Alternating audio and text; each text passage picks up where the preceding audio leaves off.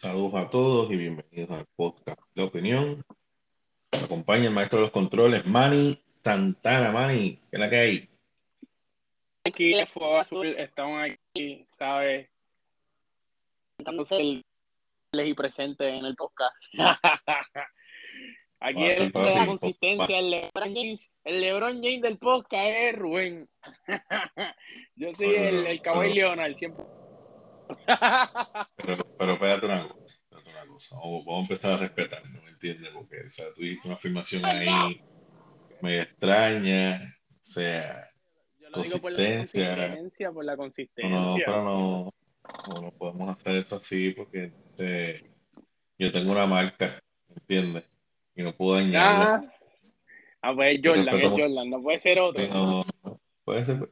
Vamos a mirar, mira, hay un tipo, eh, el de eh, AC Green, que jugó con los Ángeles Lakers y nunca faltó un juego. Pues mira, pues por ahí podemos empezar, ¿me entiendes? Pero es un hombre que, pero un hombre que ha fallado en muchas cosas. Tenía equipo y perdió con Miami. Tú sabes, teniendo los- la- las herramientas para ganar. ¿Me entiendes? Y ahora los Lakers, pues hay una lesión ahí, no ha vuelto. No, verdaderamente que no. No, que no debe quiero ser. ser LeBron. No, no, no podemos, podemos. Ahí no vamos a. Jordan, Jordan, Jordan, Jordan. Vamos a quedarnos con Jordan. Vamos con Jordan. También, tiene su- también tuvo que faltar por situaciones personales. Como hablar de otros jugadores. Nada, anyway, este, estamos aquí contentos. Recuérdate, recuérdese que estamos, tenemos presencia en las redes. Pueden encontrar en Facebook, nos va a encontrar como La Opinión PR, Opinión PR. Yo ahí siempre estoy poniendo disparates y cosas chulas para que usted se entretenga y se ríe un rato. Eh, me pueden encontrar en Twitter por Ralph Queen, Skywalker 2390. A Manny lo va a encontrar por Manny. Manuel Santana PR, ¿verdad? Manuel, Santana PR. Este, estamos en Spotify, estamos en Apple Podcast y por ahí usted puede comentar, puede darnos recomendaciones, puede darnos estrellas, olvídate. Pero lo más importante es que se suscriba para que en cuanto nosotros este, terminemos algún tipo de programa, usted reciba la notificación, no se pierda ninguno de nuestros contenidos. Bueno, Mari, este, esto ha sido una semana intensa. En Puerto Rico siempre las semanas son intensas, pero esto ha sido más intensa. Tenemos el caso de eh, Ángel Pérez, crónica de una muerte anunciada. Vamos a hablar del caso de Ángel Pérez. Este, él es uno de los eh, de, de las personas que han caído dentro del esquema de corrupción de eh, eh, Oscar Santamaría. Oscar Santamaría es un Mamma mía. Rubén. Zumba. mía, Rubén. Vamos a empezar otra vez porque el perro sigue ladrando y ladrando y de verdad que me, que me va a sacar por el techo. Te voy a llamar para atrás otra vez. De verdad que ni, ni- ni se- tú, ah, tú lo escuchas, yo no, yo no escuchaba nada. ¿No? No, no, podemos seguir, fíjate de eso. Tranquilo. Ah, pues dale, perdóname. Gente, esto es en vivo, así que tranquilo. Es parte de. Esa es la naturalidad de los podcasts, es lo que más a la gente le gusta. ¿Me entiendes? Que precisamente es eso. ¿no? Es un espacio donde nosotros nos reunimos y hablamos y, y muchas veces pasan cosas este, imprevistas. Grabamos de nuestra casa, ¿entiendes? Oh, ahora mismo Mari está en Puerto Rico y yo estoy en Arkansas, o sea que parte del sistema. Este, y estamos en Spring Break aquí en Estados Unidos y mis hijas están en mi hogar y es parte de la es, es cotidiano y eso es lo que me gusta la, la- eso es lo que me gusta. Pero entonces, en el caso de Ángel Pérez pues él es parte de formó parte del esquema de corrupción a través de Oscar Santamaría. Este fue un caso que fue bien sonado realmente a él lo cogieron con las manos en la masa y no tenemos espacio para para sospechar porque hay, un, hay videos, hay grabaciones, había tanta, tanta y tanta evidencia de que él este, aceptó ese, ese tipo de, de dinero, pero eh, con todo y eso, él decidió irse, un- irse a, a juicio. Este, pero antes de eso, vamos a coger un par de noticias importantes. Este, primero, eh, Japón ahí ganó, ganó el Clásico Mundial. Eh, se almorzó a los americanos. Este, me imagino que habrá muchos separatistas, pues, llenos de alegría y felicidad, ¿verdad? Porque Japón se, se almorzó a, a los, a los americanos. Este, Estados Unidos compitió contra Venezuela, que es país comunista, también compitió contra este, Cuba, que es otro país comunista, que son afines a los movimientos separatistas de Puerto Rico. A ambos se los almorzó. Entonces, pues, ya no quedaba otro, sino que enfrentar a Estados Unidos contra Japón. Japón, en, en Japón, cuando uno estudia el origen de Japón, su desarrollo, es un país bien parecido. Mira, cuando se estaban levantando estas naciones, eran sumamente parecidas en su forma. Tanto eh, Alemania, Estados Unidos y Japón eran bien parecidos. Eran lugares donde por alguna razón habían enfrentado colonialismo. En el caso de Gran Bretaña, Prusia dominaba todo ese, toda, esa, toda esa región este, y se levantan como grandes imperios, ¿entiendes? Y, y los tres son países sumamente capitalistas. O sea, que, que gane Japón contra Estados Unidos, pues el capitalismo se mantiene arriba, boom. Eh, y, y, después Japón se, se, convirtió en un país sumamente imperialista. Este, Japón este, dominó China y no todo este sudeste eh, asiático. Así que son, son, bien parecidos. Cuando vamos a los orígenes de Japón y Estados Unidos, son dos países bien parecidos en su forma, como se levantaron, eh, viniendo de atrás, siendo colonias, para entonces este, dar un cantazo sobre, sobre la mesa y decirle al mundo que aquí estamos. Por ejemplo, Japón fue el primer, eh, fue el primer pueblo no blanco en vencer a dos potencias europeas en batalla. Al primero que venció fue a los rusos, eh, allá en la península se me escapa el nombre ahora mismo la península, es una península bien famosa, es un, es un nombre ruso y bien difícil de pronunciar. ¿okay? Pues en, en, la parte, en esa península, e, ellos vencen a los rusos en una pelea de tanques, que era la especialidad de, lo, de los rusos, y es el primer eh, eh, país no blanco que venció a los británicos en una batalla naval, cuando los británicos eran los reyes de los mares. Esos son dos récords importantes que tienen los, los japoneses. Y pues ahora en el béisbol, pues vencieron a los americanos. Yo vi parte del juego y realmente es que juegan bien, ¿viste? ¿Tuviste el juego?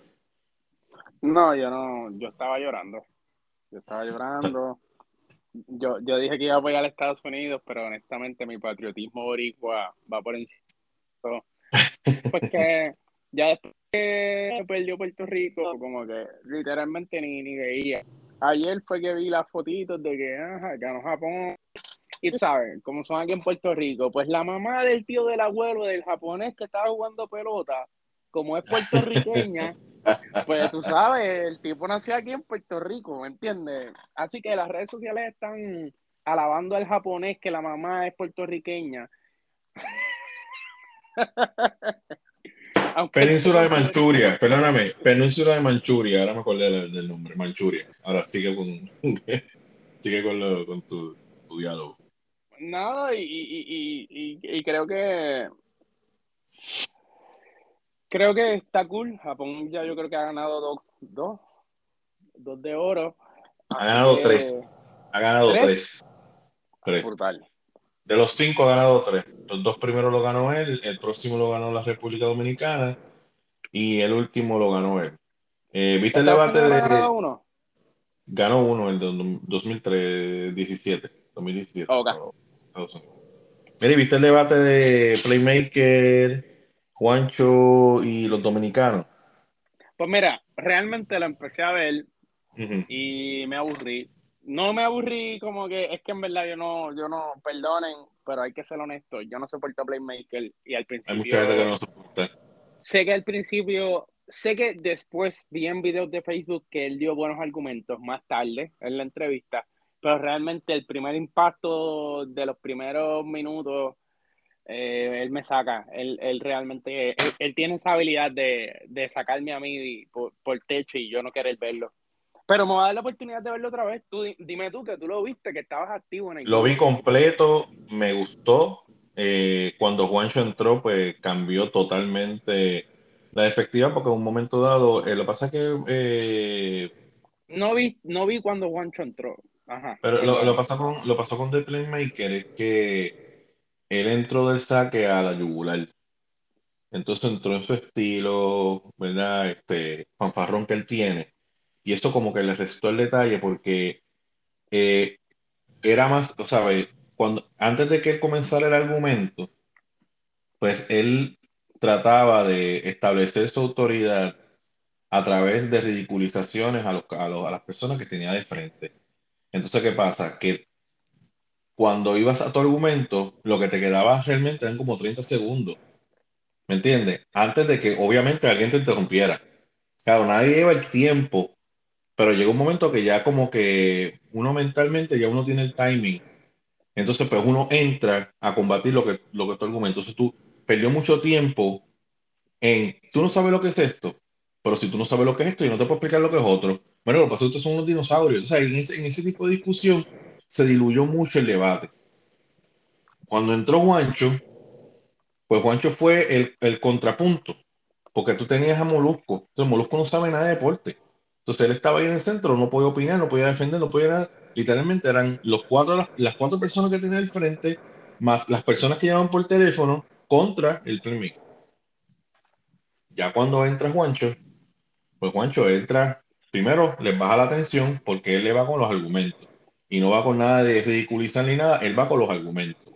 Mira, esto es así, esto es así, esto es así, esto es así. Cuando él entra, el debate coge otra porque ya eh, es refrescante, este, los, los pilla, los pilla, porque los está pillando, porque le está dando unos datos que ellos no conocen. O sea, llega un momento que ellos, este, ellos tienen la disposición de escuchar a, a Juancho, que no estén. No, ellos no estaban escuchando Playmaker. Ellos simplemente lo, simplemente lo ignoraban y ellos seguían su locución. Entonces ya cuando Juancho entra, pues entonces ya Playmaker tiene más espacio para entonces él poder hablar. Y ya cuando al final, que ya Juancho lo había dejado todo ready, él otra vez vuelve otra vez en la discusión de, de, del principio, como tratando de volver a imponer su autoridad, hasta que Juancho otra vez vuelve a tomar control de la discusión. Entonces, pues se, se, cierra, entonces pues se cierra un kumbaya, todos somos amigos, todos nos queremos, jajaja, jijiji, jajaja. Este, pero, ¿sabes? Por eso yo siempre trato, ¿verdad? De cuando yo estoy hablando aquí, pues, ¿verdad? Este, ser respetuoso con la gente, ¿me entiendes? Eh, porque la realidad es eso, que a veces uno entra en una, una serie de insultos y lo que, lo que tú haces es que, aunque tú puedas tener el mejor argumento posible, si tú insultas a la persona, la persona se cierra a escucharte, te va a ignorar, te va a destacar, de, descartar y ni siquiera va a, a, a, a, tomar, este, darle importancia a tu argumento. ¿Me entiendes? Y eso yo creo que a lo mejor este Playmaker puede que lo haya aprendido. Yo creo Yo- que fue bastante confiado. Yo creo que Ah, así. Yo escuchaba a Playmaker hace tiempo, no soy fanático de él por eso mismo. No soy un hater de él. Realmente sí. hay- hay-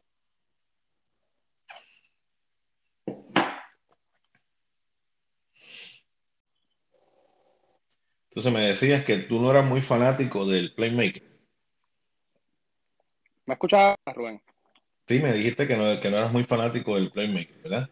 Sí, es que él me, me acaba de tumbar, pues me sacó del, del podcast.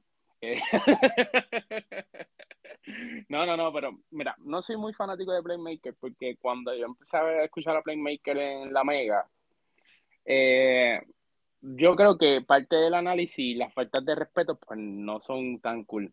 Yo sé que estamos acostumbrados, aquí en Puerto Rico estamos acostumbrados a la cultura del bullying y él es el bully de los deportes. Y eso está cool, ese es su, como que su gimmick, en mi, en mi opinión, ese es su gimmick. Um, la única forma de que tú no veas a, a, Playmaker en ese tipo de, de, personalidad es que esté triste y que no tenga la razón. Que cuando no tiene razón es que baja la voz y dice como que, ah, no, creo. Cuando está triste, yo le digo cuando está triste. Pero, pero yo sé que él conecta mucho con, la, con, la, con nuestra cultura porque es el típico bully, el típico tipo que le gusta montarse a la gente que no sabe. ¿Me entiendes lo que te quiero decir? Y eso está cool. Y ese es su público. Pero volvemos, yo creo que en este podcast que estamos tú y yo, yo creo que hasta el podcast está de, de, de, de ejemplo de que pues no, yo no soy una persona así, yo no se la voy montando a la gente por ahí. Y yo encuentro que eso son faltas de respeto. Pero recordemos, eso hace que aumente su popularidad, Esos son los videitos que se corren en Facebook. Los videitos que se están corriendo en Facebook son los de cuando él está cacareando. Sí, sí, sí. Y él, y él dice, a mí me gusta el odio, ¿sabes? Él no tiene problema con eso. Inclusive yo una vez lo saludé en plaza. Y le dije, mira, a si yo peleo contigo. A mí me encanta que peleen conmigo, ¿sabes? Que es, es parte de... Es como, es, como el, es como el estilo de Molusco. Es un, es un estilo que es abrasivo. Cuando tú lo escuchas hablando de él, es abrasivo. ¿Me entiendes? Provoca, provoca rechazo, pero a la hora de la verdad, ese tipo todo mundo lo escucha. hay gente que no lo va a escuchar, pero vuelvo, es como la pelota, ¿me entiendes? Si te tiran seis lanzamientos y tú bateas, bueno, te, te, te tiran tres lanzamientos y, te, y tú bateaste tres, pues, ok, mano, ¿sabes? Esa bola va a 100 millas, ¿sabes? ¿Me entiendes? Y es lo mismo con, con y Jay Fonseca es otro también, que es bastante abrasivo. Él, es que eso funciona en PR. Este, exacto, este mofa de la Eso que tú dijiste es muy bien. Porque eso funciona. porque hasta la Comay es así. La Comay se la A mí me encanta la Comay. A mí me encanta la Comay. Yo te digo, yo, yo veo ese programa todos los días. todos los días yo veo, yo veo el programa todos los días. Y hay gente que no la soporta. Hay gente que no, ¿sabes? Yo tengo amigos. Bueno, yo vi una amiga que ella me dijo, la Comay tiene un pacto con el diablo a ese nivel. Me lo dijo serio. Esta mujer no es, eso no es de Dios, eso es satánico, me dijo, dijo ella. Y a mí me encanta la Comay, yo siempre la escucho porque dan, dan, informaciones que a veces la prensa no da. Pero este, son estilos, ¿verdad? Que aquí funcionan. Digo, en Puerto Rico, en Estados Unidos todo depende. Te puede, ¿sabes? Aquí los, los americanos son bien sosos, no son tan pasionales como nosotros. Y, tú sabes, un saludo cañón de un americano es, eh, ¿cómo estás? hi. Un abracito tú sabes, una palpadita, un buen saludo de mano, ya. Y eso, con eso ellos expresando todas las emociones del mundo. Puerto Rico, tú sabes que cuando tú vas a expresar, es expresar, expresar. Pero nada. Y, ah. y, no lo cojo personal, o sea, realmente no me, no me gusta su tipo de análisis porque tira esas serpientes así que yo sé que es para para crear, para crear la atención, pero fuera de eso, yo estoy bien claro que, ese es su modo operandi y, y, que verdaderamente para lo que es el deporte, para lo que es el deporte, que el deporte es un, es un entretenimiento, yo creo que él no está mal. Inclusive me ofende más cuando, cuando las personas utilizan la información y utilizan ese tipo de dinámica para llamar la atención de las personas, porque siento que a la misma vez estás desinformando. ¿Me entiendes lo que te quiero decir? Como que Playmaker eh, abarca el, el, deporte. Y cuando tú, y el deporte, hoy yo puedo decir esto, los dominicanos son los mejores. Digo, yo puedo decir los puertorriqueños son los mejores y el próximo clásico mundial ganan los dominicanos. Y ahí el próximo clásico mundial, los dominicanos pueden sentarse y decir en el podcast, los dominicanos son los mejores. ¿Me entiendes? Pero tú no afectas a nadie. Nadie, ni ningún pelotero va a dejar de cobrar por tú hablar mal gente en los juegos de pelota por los juegos de pelota. Así que es, es un beef, pero un beef que no llega a ser personal y que si la otra persona, el otro lado, no lo tome personal, pues no llega a ser personal porque es entretenimiento, es un deporte. En el político, sí hay muchas veces que, que yo veo situaciones en las que en la ir muy por la burla y es como que no, no, no, no, no. Aquí, aquí está la verdad existe aquí. Aquí hay que buscar la verdad. No nos podemos ver en el, en el vaciloncito y en el chiste, porque no llegamos a ningún tipo de conclusión. ¿Me entiendes? Ese es mi, mi análisis acerca de Playmaker. Sí, sí, sí, exactamente. Sí, es controversia, es controversia. Y de eso, de eso hay. Mira, este, ¿viste el caso de Coscu? Se declaró eh, culpable de de violencia doméstica. Este, según sus abogados, no va a cumplir ni un solo día de cárcel. Simplemente, simplemente irá a estos grupos de desvío que te van a hablar, ¿verdad? Este, lo malo que es que tú le golpeas a tu pareja, ¿verdad? Este, la esposa testificó unos acontecimientos bien serios. Todavía no entiendo cómo, cómo pasa esto, que son negociaciones que se hacen fuera de corte. Este, yo pienso que el, el, el, reinado del rey de las tiraderas se cayó con esto, porque imagínate cómo tú entras en una tiradera cuando tú tienes ese, ese flanco abierto por ahí para abajo. Imagínate que René, René Residente quiera hacer una tiradera con él. ya tú tienes por ahí para destruirlo. Y ya eso es público, que ya no pueden sacarle la, la baraja que le sacaron la otra vez, que con, no, no, no, nos metemos ni con las mujeres, ni con, como salió Tito, a, defender a, a, a, Coscu con residente. No, no, nos metemos con las mujeres, ni nos metemos con, con, este, con, los, con los hijos, ni nada por el estilo, pero ya esto es público, ¿verdad? Este, eh, yo imagino al residente mirando de lejos y con la sonrisita que siempre da, ¿verdad? Como que, mira, tanto que me tiraste miren lo que, miren la embarra que te, la embarra que te di, que te di. Que inclusive yo creo que en la tira era el tocó más o menos esa, esa, esa cuestión de violencia doméstica de Coscuyuela. Este, y nada, no va a cumplir cárcel, eh, no va a cumplir nada, este, simplemente es un regaño de la corte, no lo vuelvas a hacer y, y sigue tu vida por ahí para abajo, ¿entiendes? Y por eso, por eso es que las mujeres se sienten seguras en, en Puerto Rico, porque bueno, tú no vas a la corte por un asunto de violencia doméstica y pues eh, pasa eso. Entonces, pues el muchacho pues salió de lo más tranquilo con Cuyuela. A seguir su vida allí en la granja, que tiene un vidito que estaba en una granja, separado de la humanidad. ¿Está bien enterado de eso, este Manny? Lo de separado de la humanidad, no, no sabía que estaba en una granja. No, está en una granja, está en una granja. Eh, por lo menos, en mi opinión, con lo de violencia doméstica, es decirle a la, a los jóvenes que, miren, este, este era mi ejemplo cuando chamaquito, el príncipe, ahí está, ¿me entiendes? Que veamos que, que toda, toda cosa buena tiene sus cosas malas y que toda persona que se ve como una persona buena también tiene su lado oscuro. No es para criticar, sino para que veas que ejemplo a seguir muchas veces no es lo mejor. Será muy bueno en la historia, pero Ahí tiene el casito de violencia doméstica, que nadie es perfecto. Porque honestamente, el que no tiene dinga tiene mandinga. Y a él se le acaba de ver la mandinga. Qué mal, pero es la verdad. pero, pero honestamente, yo creo que ejemplo para que nosotros, por lo menos yo, que, que, yo me yo tenía 12 o 13 años cuando ese hombre estaba pegado, y hay que admitir que eso es un hombre adulto ya de 40 años, ¿me entiendes? Ya no es el, el chamaquito que rapeaba.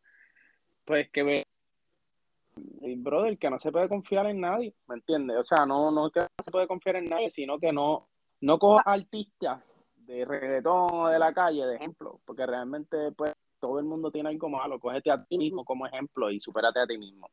No utilices estos tipos de referencias porque imagínate. ¿De qué va a ir Puerto Rico? Con... Esa, ese es el detalle. Ese es el detalle que nosotros estamos acostumbrados y los muchachos se acostumbran a, a tomar como referente moral eh, y cultural, ¿verdad? Como en el caso de, de Bad Bunny, que ahora es un referente cultural. Soy gracioso, pero este, a, los artistas y, y, esta gente tiene los pies de barro. Tiene los pies de barro. Lo que pasa es que, que, que, que, tenemos que ser conscientes de lo que quiere representar el artista para tú ponerlo como un modelo a seguir. ¿Me entiendes? Y eso va por el palabreo, por encima de lo que dicen, más por lo que hacen. Sí, puedo darle muchas cosas de Bad Bunny buenas, pero, pero volvemos, el que no tiene dinga tiene mandinga. Y para mí siempre, yo creo que en el podcast lo hablé, el utilizar las redes sociales para impulsar a estos artistas y hacerlos, a endos, endiosarlos, hacerlos ver como que este tiene que ser tu ejemplo. Salió de la calle, sí, pero, brother, o sea, tú no, tú no sabes cómo esa persona llegó a lo que llegó. No se está diciendo que hizo algo malo, pero tampoco se, se tiene que decir que se hizo algo bueno porque no se sabe en general. ¿Me entiendes? Tomar las cosas de forma neutral. Yo creo que es lo más importante. Eh, sea Bad Bunny, sea quien sea, para mí, mm, los artistas, a menos de que tú seas un artista que realmente estés buscando el cambio de tu país o el cambio de, las personas de clase baja, ayudarlos a, cambiar de clase, eh, no, no, no creo que fuera de eso, a mí tú me convences de ser un ejemplo a seguir. Inclusive, podemos poner al mismo residente que ha hecho muchas cosas buenas y altruistas por este mismo país el presidente le, regaló, le regaló instrumentos a una escuela de música, no me acuerdo el nombre ahora mismo de la escuela de música, pero aquí en Puerto Rico. O sea, que son que son algo completamente altruista y tampoco es una persona perfecta. ¿Me entiendes? Hasta los artistas que intentan ayudar al país y eso no son personas perfectas porque tu, tu, tu mercado, lo que tú trabajas, que es ser músico y hacerle música a la gente, es bien complicado que tú puedas mantener ese balance de tú tener ser conciencia, pero a la misma vez puedas acaparar a la gran mayoría de las personas en el globo. Es bien complicado bien complicado. Para mí hay mucha gente bruta en el género de, música y de todos los tipos de, de, todo tipo de entretenimiento. Mucha gente que no se debería hacer, no debería ser un ejemplo a seguir y la gente lo toma como un ejemplo a seguir porque, porque es el que por ahí. Yo, yo, lo que pienso es que está lo que es la, la sabiduría de la calle.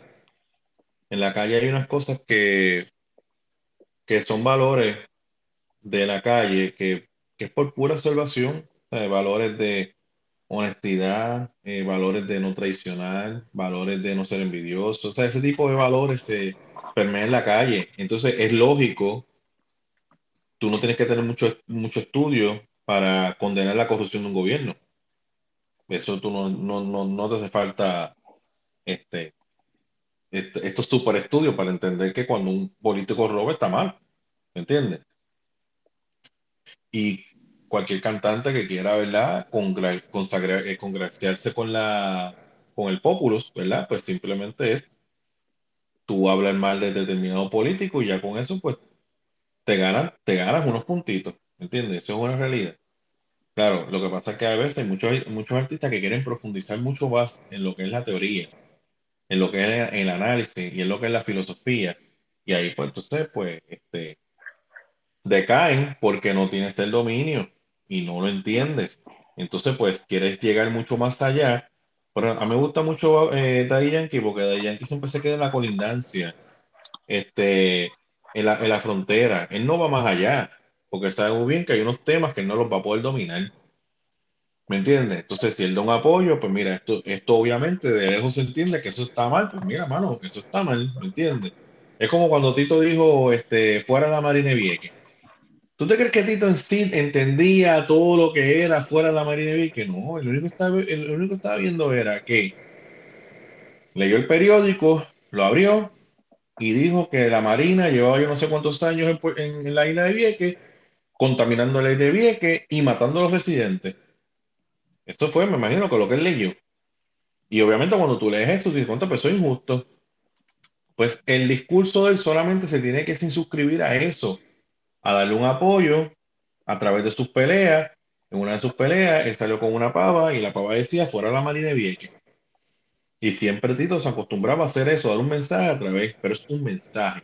Ahora tú traes a Tito de analista. ¿Para qué?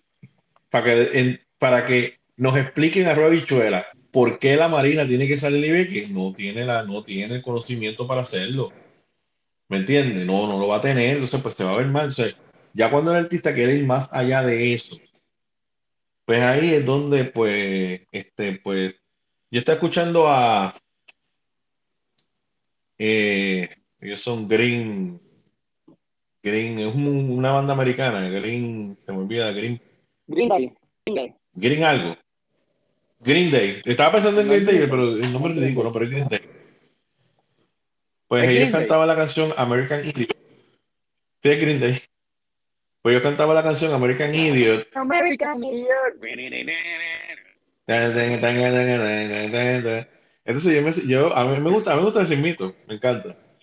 Pero después cuando él hablaba sobre el Asian Paranoia, yo, espérate, tú me estás diciendo que tú me estás diciendo que los americanos tienen una paranoia hacia Asia. Ok, ok, fine. Super cool lo que tú me estás diciendo. Pero en serio tú no sabes que Asia, específicamente China, quiere desplazar a tu país del número uno en la economía mundial. Y si un país quiere desplazar a tu país de la economía eh, número uno mundial, ¿tú no crees que es motivo de que todos miremos hacia Asia y combatamos eso? Ah, ¿tú quieres que eso pase? Porque si eso pasa, tú te vas a perjudicar. Porque entonces ya el guiso, para tú ganar tu chavito, tú no lo vas a hacer aquí, tienes que irte allá. Como ellos viajan para acá. y viajan para acá, para Estados Unidos, y aquí me voy a escuchar bien Trump, viajan para, para, para, para acá, para Estados Unidos, y aquí exigen que la academia empiece a premiar más chinos que estadounidenses, porque es un descrimen. Yo no sé si tú estás entendiendo, si la gente está entendiendo lo que estoy tratando de decir. ¿Me entiendes? Entonces, si Estados Unidos cae como potencia económica, entonces tú tienes que ir allá. Entonces ya los premios Oscar no valen dos chavos, ni los Grammy valen dos chavos. Lo que van a ver son los premios que se hacen allá. Y allá tú tienes que empezar de cero porque allá los chinos lo que van a hacer es que todos los premios se los van a dar a los chinos. Porque no va a ser como Estados Unidos. Que Estados Unidos por sus leyes y por su, su cuestión cultural de libertad, ¿verdad? Pues yo tengo que premiar a los chinos que son chinos americanos. Pero no, pero cuando tú llegas, tú no vas a ser chino americano. Tú vas a ser americano. ¿Tú, me entiendes? O sea, cuando él dice que, que no hay, quizás como que no existe peligro en Asia y que olvidemos de la Asian este, paranoia, yo. Este tipo, ahí es cuando yo digo que el artista va más allá de sus competencias. ¿Me entiendes? canta algo más allá de sus competencias, dice cosas más allá de sus competencias. Entonces, pues, cuando, cuando viene, viene un reportero o alguien que sabe y lo pilla y dice, ¿por qué tú dices eso que, que ¿por qué tú dices eso de Action Paranoia? Ah, porque le tenemos una paranoia a los chinos. ¿Y, y tú no crees que debemos tener cuidado de ellos? No, no, para nada, ¿por qué no? Entonces, cuando el tipo empieza a explicarle lo que significa eso, ah, no, eso sigue siendo paranoia. ¿Tú me entiendes? O sea que. Lo que pasa es que. Concéntrate, concéntrate en causas light y no profundice mucho en los análisis, que es lo que, lo que le pasa al residente también, que cuando. Perdona, ¿verdad? Que te he interrumpido. Este, que es lo que le pasó, lo que pasó al residente. Residente está callado, pero ¿por qué está callado? Porque lo callaron. Dijo, ¿por qué tú estás hablando de Latinoamérica si tú estás apoyando a una persona que ahora mismo tiene una dictadura en Venezuela? Y los mismos venezolanos le están diciendo, cállate ya. Cállate, apoyas a Maduro. Diga ahí, papito. yo, bueno, yo quiero que antes de eso, me gustó mucho que trajeran la referencia de American Idiot, porque obviamente eh, el rock en Europa, eh, cuando, cuando se pegó, no estoy hablando del rock, eh, no estoy hablando del rock and roll, ni del rock comercial de los Beatles, estoy hablando más del rock punk pues vino, vino como una especie de, de contracultura y revolución. Como que ellos querían hacer música, pero a la misma vez ellos querían traer mensajes en contra del sistema. Y eso está cool, y vemos como eso, ah, ese tipo de, de, forma de, de, cantar o de traer letras ha podido moverse a lo que es el hip hop, a lo que es el rap, ¿me entiendes? Y hemos visto personas que, realmente expresan las problemáticas de muchos sectores de sus naciones, de sus países, para poder eh, tener, para que más personas se den cuenta que hay más personas de acuerdo que personas en contra. Y yo, pues, normal, para mí eso no tiene ningún problema. Pero como tú estabas diciendo, cuando tú, cuando tú quieres intentar dar como que una, una idea acerca de cómo debe funcionar la sociedad o qué debería hacer el gobierno o qué debería hacer, si deberíamos ser capitalistas, comunistas, es bien importante que tú te informes, en mi opinión, ¿viste? Que tú te informes y que no sea simplemente un video de YouTube. ¿Por qué? Porque porque ahí es donde, donde yo voy con lo que Rubén me dijo al principio del podcast. Hay que tomar postura. ¿Qué se quiere decir con eso? Que yo no puedo hoy levantarme y decir, ay, yo quiero que Puerto Rico sea comunista, pero pasado mañana hablo con un estadista y digo, ay, no, mejor estamos con, con, con el capitalismo. ¿Me entiendes lo que te quiero decir? ¿Y por qué? Porque eso significa que tus fundamentos no son lo suficientemente profundos para tú defender tu argumento, no importando qué pase en tu alrededor. ¿Me entiendes lo que te quiero decir? Porque para ti lo que tú estás defendiendo va más allá de cualquier cosa que esté pasando en el momento. Ese es el punto de tomar una postura y decir, pues mira, mi identidad es estadista y no importa qué oportunidades se le ofrezcan a Puerto Rico, yo estoy consciente que la mejor oportunidad para Puerto Rico es eh, tener una igualdad de poderes con los otros estados que se encuentran en los Estados Unidos y nosotros tenemos una silla en el Congreso. Es para mí lo que transfiere a poder político, porque nosotros estamos en un país donde hay cero poder político y es una isla aparte donde el gobernador reina a mitad. ¿Me entiendes lo que te quiero decir? Sí. Esa es mi, mi, mi, razón por la cual, la cual estamos defiendo la estabilidad. Yo siento que al Residente lo que le pasó fue que le vendieron sueños muchos comunistas en Latinoamérica cuando se fue de gira y se quiso hacer un, quiso, quiso juntar a las personas para hacer esa contracultura. Inclusive no me sorprendería si en esas sillitas donde se sentó analizó si podíamos llevar a Puerto Rico libre. No me sorprendería. Pero ¿sabes qué es lo que pasa? Que no lo contrastó con la otra parte. Se dejó llevar de, los lugares marginados, se dejó llevar mucho de la clase pobre, se dejó llevar mucho de las personas que quieren que se distribuyan por igual todos los recursos, pero la historia le ha dado una buena bofeta en la cara, dándose cuenta que todas esas personas que les prometían igualdad de, de igualdad en general a todo el mundo sin discrimen, realmente no pueden sostener sus países y los países que él defendía en sus álbumes, en los tiempos que estaba con Calle 13, pues ahora mismo están hechos nada. Sí, hay muchos argumentos que los comunistas utilizan para defender esos mismos argumentos, como que hay un bloqueo comercial de, de, los Estados Unidos a Cuba, ese es uno de los argumentos que más suenan por ahí. Pero la real es que por eso es que él está calladito y estoy contigo. Tienes toda la razón. Hay un embargo. Un embargo, perdón. Un embargo comercial que embargo fluye Cuba se apropió de unas propiedades de Estados Unidos en Cuba. Eh, se apropió de unas, este, expropió unas este, petroquímicas, petroquímicas, cosas que vienen con petróleo, se apropió de ellos y esto, pues, y esto llevó a que Estados Unidos le diera el embargo. Yo, yo no pues soy una persona que apoyo el separatismo. yo siento que hay más cosas como seres humanos que estamos de acuerdo, más de la que estamos en desacuerdo. Creo que si tú te sientas, si una persona está dispuesta a, sentarse contigo, vamos a decir, de, esto, de estas personas libres, de, de los que quieren a Puerto Rico libre, si nosotros como estadistas nos sentamos con ellos y le decimos las razones reales por la que nosotros queremos pertenecer a la nación de los Estados Unidos, quizás no digan, ah, voy a ser estadista de bien adelante, porque obviamente va a defender su postura. Pero yo creo que comprenderían que el fin siempre, eh, siempre ha sido el hecho de que lo, las personas que están en el poder no nos cojan de pendejos. Y que la gente deje de pasar trabajo aquí. ¿Me entiendes? O sea, cuando digo pasar trabajo es que sufra por situaciones que tengan que ver con mala administración de gobierno y la, y la, y la malversación de fondos. Yo creo que en eso estamos de acuerdo desde los que, que estamos desde los que quieren libertad hasta los que queremos la estadidad.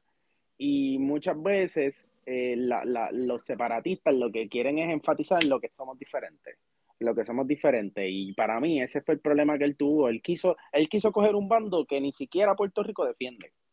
¿Entiendes? Y está lo loco, tuvo a lo loco y por eso anda callado. Sí, sí, yo creo que Porque yo, yo, yo pienso que la, corrupción es tremendo negocio, no solamente para, el político. O sea, para, el político en dos vías. Para el político, porque se echa un, un dinero el bolsillo, pero para el político de la oposición, la corrupción es importante. Porque si tú no tienes, si tú sacas, si tú sacas el tema de la corrupción de todo, ¿qué tiene por, qué tiene para ofrecer un político? Que quiere ganar las elecciones. Bueno, en Puerto Rico no tiene nada que ofrecer. No tiene porque nada. No tenemos poder. Porque no tenemos no, poder. escúchame, no te, escucha por donde yo voy. Perdón. No, no, está, no, no, no, no, está bien, no, no, no, no de esto, está bien lo que tú estás diciendo. Pero te añado esto. ¿Sabes? Un político tiene que presentar ideas. Pero la gran mayoría de los políticos que compiten del PNP, del PPD y de lo que sea son brutos. Si tú sacas la corrupción, ¿qué sustancia tienen esos, esos discursos? Nada. Pues no tienen ideas. Pues la única forma de llegar a las elecciones es diciendo que aquel es un pillo. Pero se acaba el discurso de la corrupción. Hay políticos que no ganan elecciones.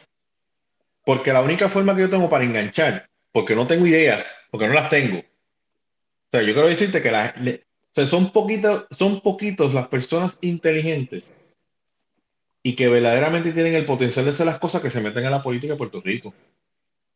Por, por todo lo que es la política de Puerto Rico, por lo que significa ser político. Y yo no sé si tú has escuchado los políticos hablando. O sea, si tú sacas el discurso de la corrupción, no hay quien gane. No hay quien gane porque no hay forma de tú sacar al otro. Porque tú no vas a dar mejores ideas de las que, de la que están pasando. Y no solamente porque haya, haya poca materia gris bregando. Es que cualquier solución dentro del, sistema que estamos viviendo ahora mismo de deuda constitucional enorme que tenemos, ninguna va a ser súper extra mega favorable para el pueblo y que el pueblo va a estar feliz con lo que tú estás haciendo. ¿Entiendes? Porque ahora mismo, si hablamos de, cosas chulas, ah, te voy a dar 200 pesos, te voy a dar 100 pesos. O sea, en tu planilla te voy a descontar tanto y te voy a dar tanto, mira, y al final te va a coger con 100, pesitos más. Cuando tú vienes 100 pesitos, ¿para qué me dan? Para nada. O sea, no, no, no, no, ¿sabes? El político no tiene en la mano qué ofrecer.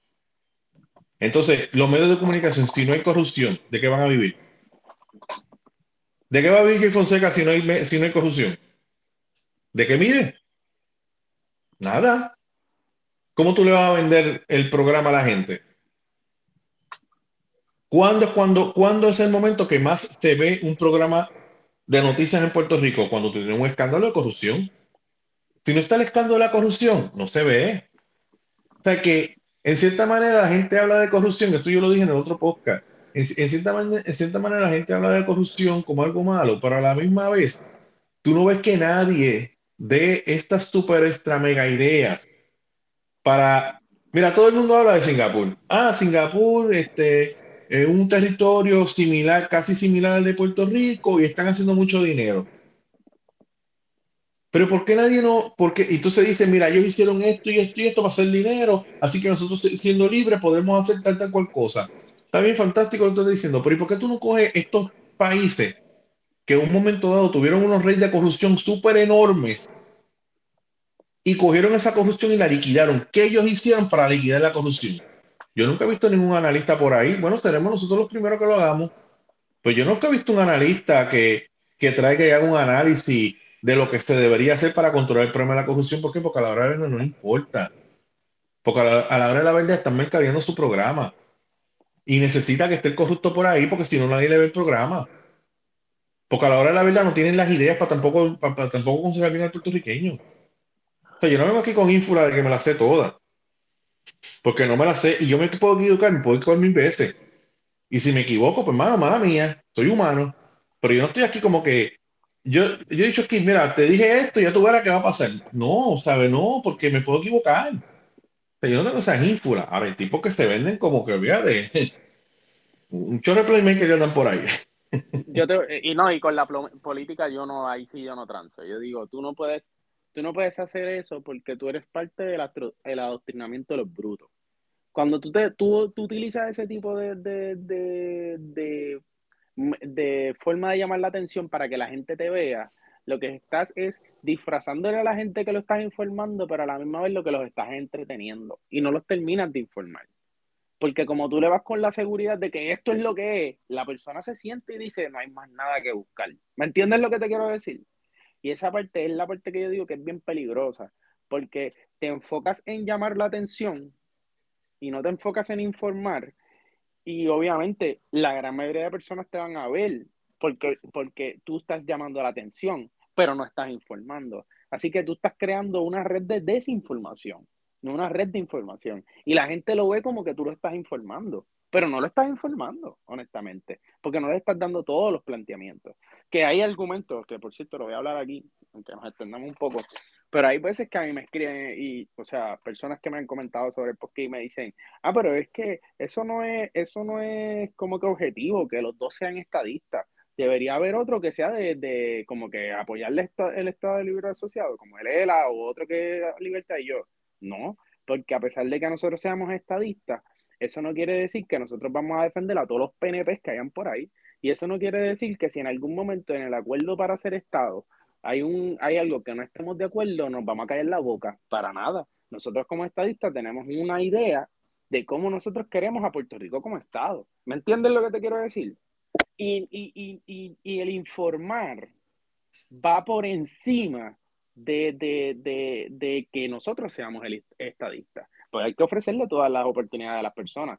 Pero de nada me vale a mí yo traerte aquí los tres tipos de postura que podemos tomar, libertad, estabilidad y, este, y, libre asociación, que te, te, traiga tres personas y que sean tres, tres personas que lo único que estén es, no, Estado libre asociado, no, libertad, no, estadía, no, porque es que no se está conversando, no se está llegando a un fin. Rubén y yo podremos estar los dos de acuerdo sobre la estadidad, pero te, te, te lo aseguro que si en algún momento yo siento algún tipo de duda acerca de un tema que tenga que ver acerca de la estabilidad, se habla en este podcast y Rubén va a dar su punto y yo voy a dar el mío. Por eso se llama la opinión, porque es completamente libre. Es una opinión, es una opinión. Mira, esta... sí, sí, dale, Sí, sí, somos, somos. Y, y, y, lo último, lo último que iba a decir acerca de, de eso es que aquí no hay poder y por eso nos engañan con eso mismo de lo que tú estás diciendo de la, de la corrupción. Y ese es el punto que yo siempre le doy a la gente que hablo de la libertad, de los, de los, porque, aquí hay, porque aquí hay muchas personas que le encantaría que Puerto Rico fuera libre, pero saben que por, por, por cuestiones ni siquiera que tienen que ver de nosotros, pues no podemos ser libres. Y siempre que tengo esa conversación, siempre sale esa, ese semi-libertario que no quiere admitirlo porque todo el mundo se burla, se burla de, de los independentistas pero, y yo siempre les digo, ¿sabes por qué yo quiero, yo quiero que nosotros seamos Estado? Porque tú quieres que nosotros seamos libres, pero ¿quién va a regular a las personas que gobiernan? ¿Sabes qué? En el Estado Libre Asociado nosotros siempre hemos estado con los Estados Unidos, pero a nosotros nadie nos, nos vela. Por eso es que hay un, ese tipo de corrupción. ¿Tú crees que, que el Congreso de los Estados Unidos, viendo nosotros siendo Estado que hay un sistema de corrupción, lo va a permitir? ¿Que siga corriendo el sistema de corrupción? No. Por eso está aquí la Junta de Control Fiscal, porque se han, se han, mm, se han utilizado más los fondos de Puerto Rico. O sea, eso te da a ti una seguridad de que no importando qué tanto abuso, entre comillas, porque es que yo conozco gente que dice que es que hay una mafia de los gringos con los puertorriqueños, y es como que eh, dejémonos de, de, de, de películas de, conspiración vamos a ser honestos, tenemos un problema fiscal y Estados Unidos nos está aquí oliendo el fundillo. Así que si nos está oliendo el fundillo es porque no, ellos no les gusta que nosotros nos estemos, estemos en esos sistemas de corrupción.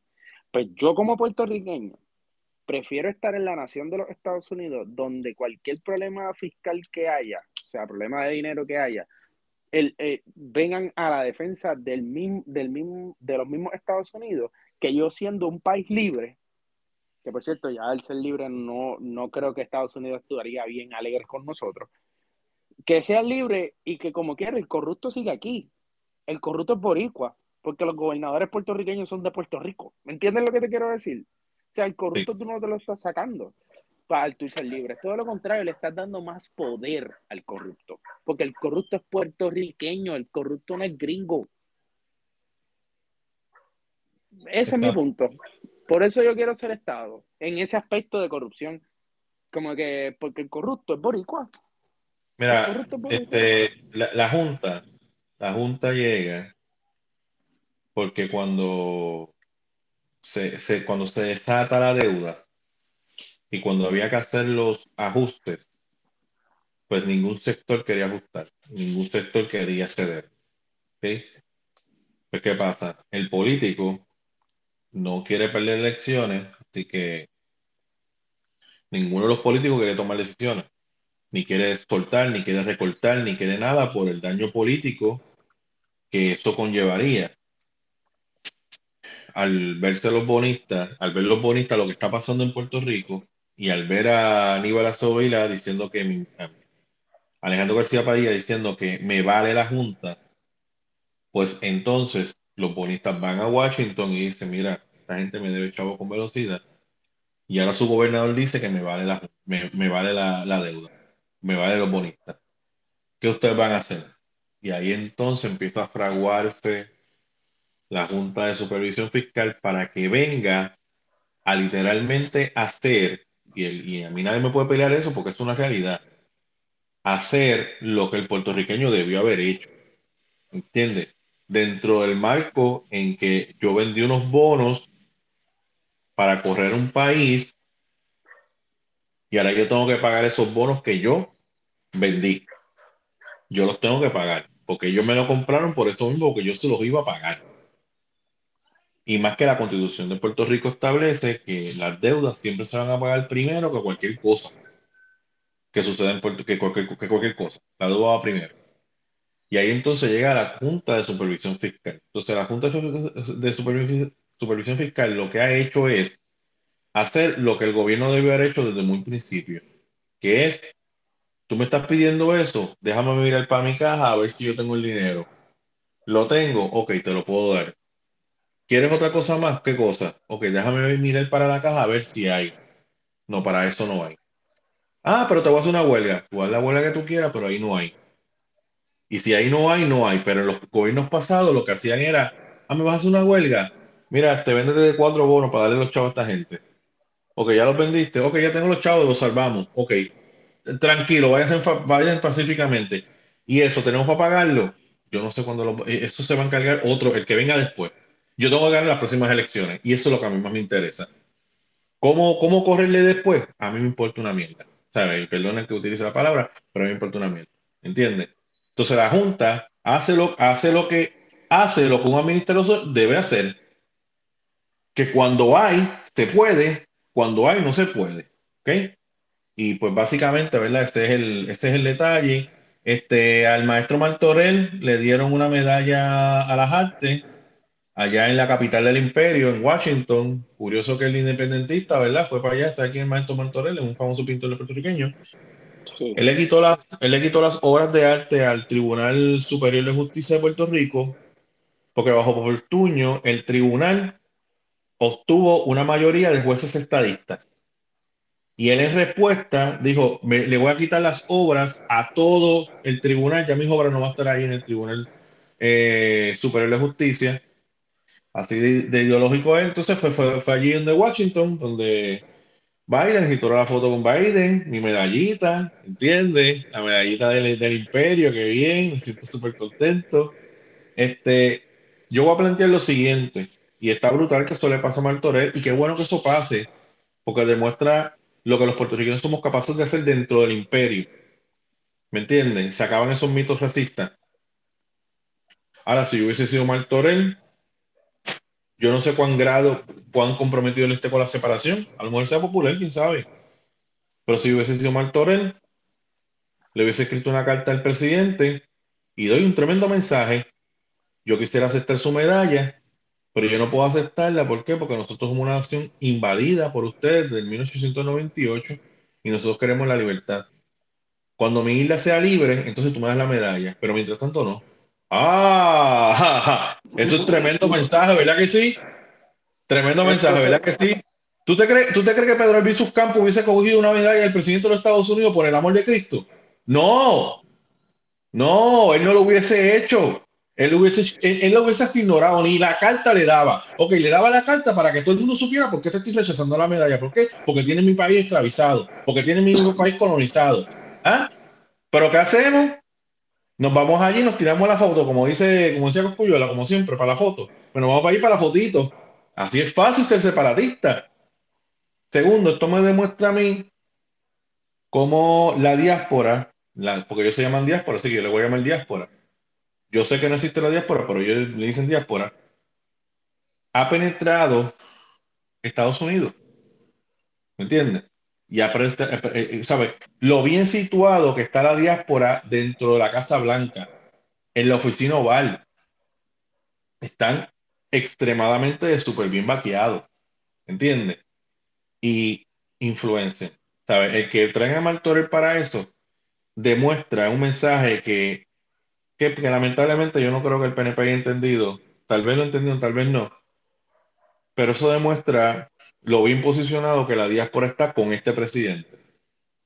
Y el otro presidente, si es Trump o si es Ronald DeSantis, eh, estaría peor, porque esta gente no tiene dos dedos de frente, tanto eh, Trump como el otro.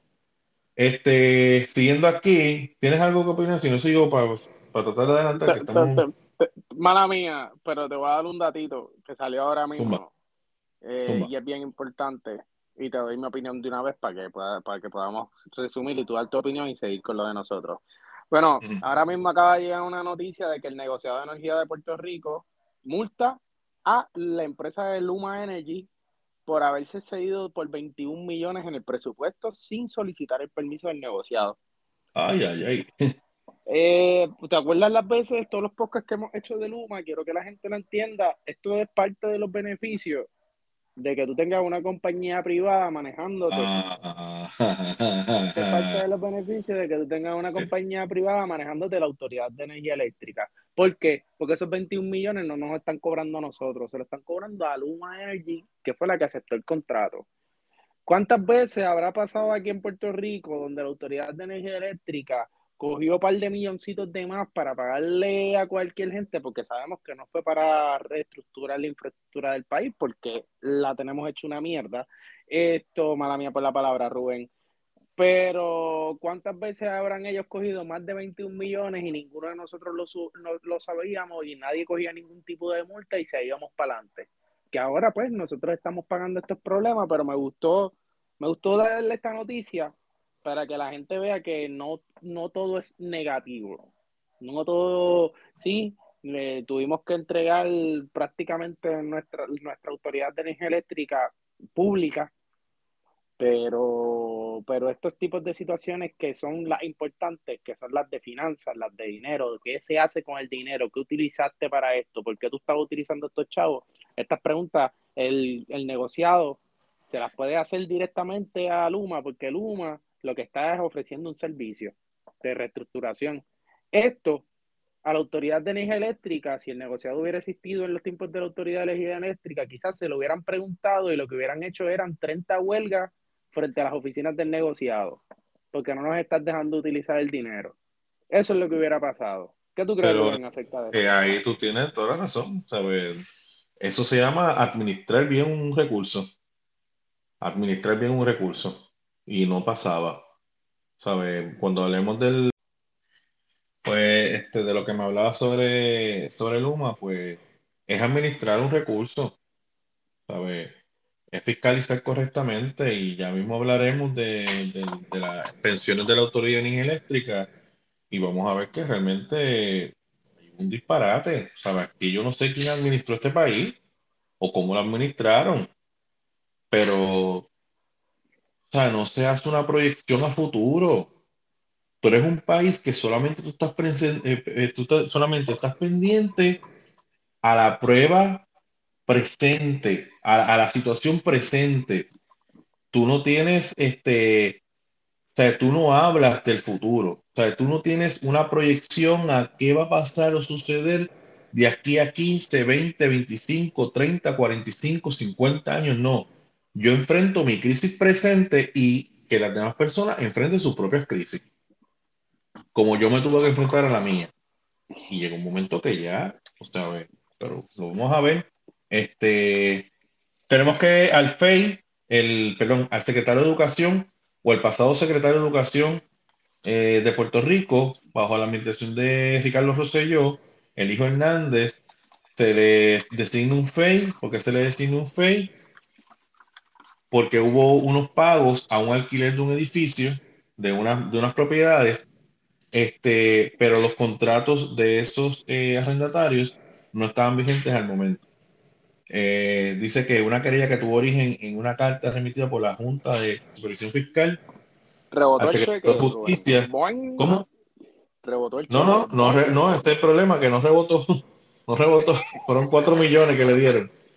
Eh, el secretario de, Justicia desembocó en que el panel sobre el FEI designara un fiscal especial contra el secretario de Educación Eligio eh, Hernández Pérez y sus funcionarios de esta agencia. Eh, dice más que, ok, básicamente esto es una investigación solicitada por la Junta de Control Fiscal. El delito es que se devengó fondos para un contrato vencido y eso no es legal de acuerdo con los artículos 262 y 264 del Código Penal. Entre 2019 y 2020 se hicieron pagos ascendentes por 4.754.041.81 a Luis Rivera Siaca por la vieja sede. El que no sepa la- el- lo que es la vieja sede, tú sabes cuando usted va a Plaza de las Américas, usted ve este edificio bien grande que dice, eh, dice Departamento de Educación, pero también dice este Departamento de Corrección, es bien irónico. Pues este edificio grande es la vieja sede. Y el anexo, que yo creo que el anexo, el anexo está por la, me parece que el anexo es- está por la Escuela de Leyes. O yo creo que es la nueva sede, ¿verdad? Que no me acuerdo. Este, en este caso, eh, yo entiendo que nos falta más información para llegar a una conclusión que de, de qué fue lo que pasó. Porque, por ejemplo, si hablamos del 2019, ese 2019 estuvo lo de Ricky Renuncia, ese 2019 acabamos de salir los controles eh, del, del huracán María, por ahí estaba activándose el, el, el, el COVID, ¿sabes? Habían tantas cosas que sacaron a la gente de las oficinas y a mí me parece que estos contratos no se pudieron renovar precisamente porque estábamos en las crisis que estuvimos, que no pudimos estar en oficinas presentes y lo que hicimos fue que se porrateó el contrato y se siguió hacia adelante hasta que cuando volviéramos otra vez a entrar en actividad, pues volviéramos a firmar los contratos que tenemos que firmar por las utilidades. Así que yo no me atrevería como que a opinar de si hubo corrupción o no, porque lo que, lo que, de lo que tenemos ahí es que es que simplemente no se firmó un contrato para el arrendamiento, o sea, no tenemos algo así como lo que pasó con hasta ahora, ¿verdad? No vamos a decir, ¿verdad? Hasta ahora, o sea, no tenemos una, una cuestión como lo que pasó con este, la pasada secretaria, que se me escapa el nombre de ella, yo para los nombres soy horriblemente malo, este, me quedo pensando, eso me molesta porque me quedo pensando, buscando el nombre, pero fíjate, eh, no, no, o sea, no, no creo que eh, tengamos ese acontecimiento.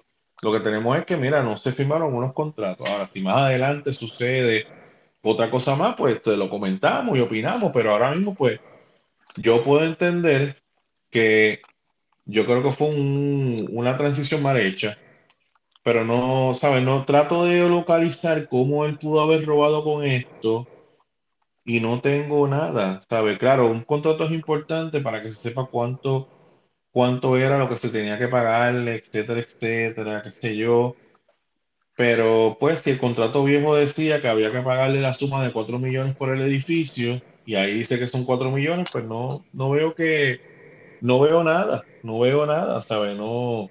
Y yo creo que en Puerto Rico el, el Código Civil eh, también establece, eh, penal, lo que sea, establece que si tú este, alquilas un apartamento, por, ejemplo, mi, el contrato de arrendamiento del apartamento que tengo en Puerto Rico se porratea automático, anualmente, a menos que ambas partes por justa causa digan, mira, no quiero continuar con, con, el alquiler, pues entonces pues cada cual, suyo es suyo, cada cual con lo suyo.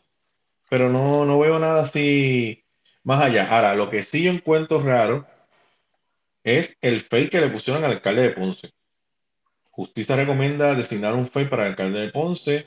Este, la prueba recopilada demostró que el alcalde de Ponce, mediante intimidación, logró obtener para sus, sus subalternos proveyesen aportaciones económicas y efectuaran el pago de un préstamo personal, cuyo propósito fue utilizar el dinero para sufragar parcialmente los gastos de su campaña política. Asimismo, la evidencia eh, estableció perdón, que previo a asumir el cargo de alcalde, este recibió donaciones ilegales que no reportó a los informes trimestrales que presentó en la oficina del Contralor de Puerto Rico, entre otras. Ya eso sí es serio. y eso sí es serio porque ya hay una evidencia que, que recolectada que afirma que tú le pediste dinero a tus subalternos para pagarte un préstamo de campaña. Y eso pues ya, este, ya ahí pues tenemos un, un caso pues yo creo que que sí, que hay que, hacer algo con eso. El detalle con esto es, mira, mira, nosotros tenemos, cuando el alcalde de Guaynabo tuvo sus situaciones, Pierluisi le dijo, tienes que renunciar a tu cargo. Cuando hubo un- una crisis en Humacao, con el alcalde PNP que había allí, Pierluisi le dijo, tienes que renunciar.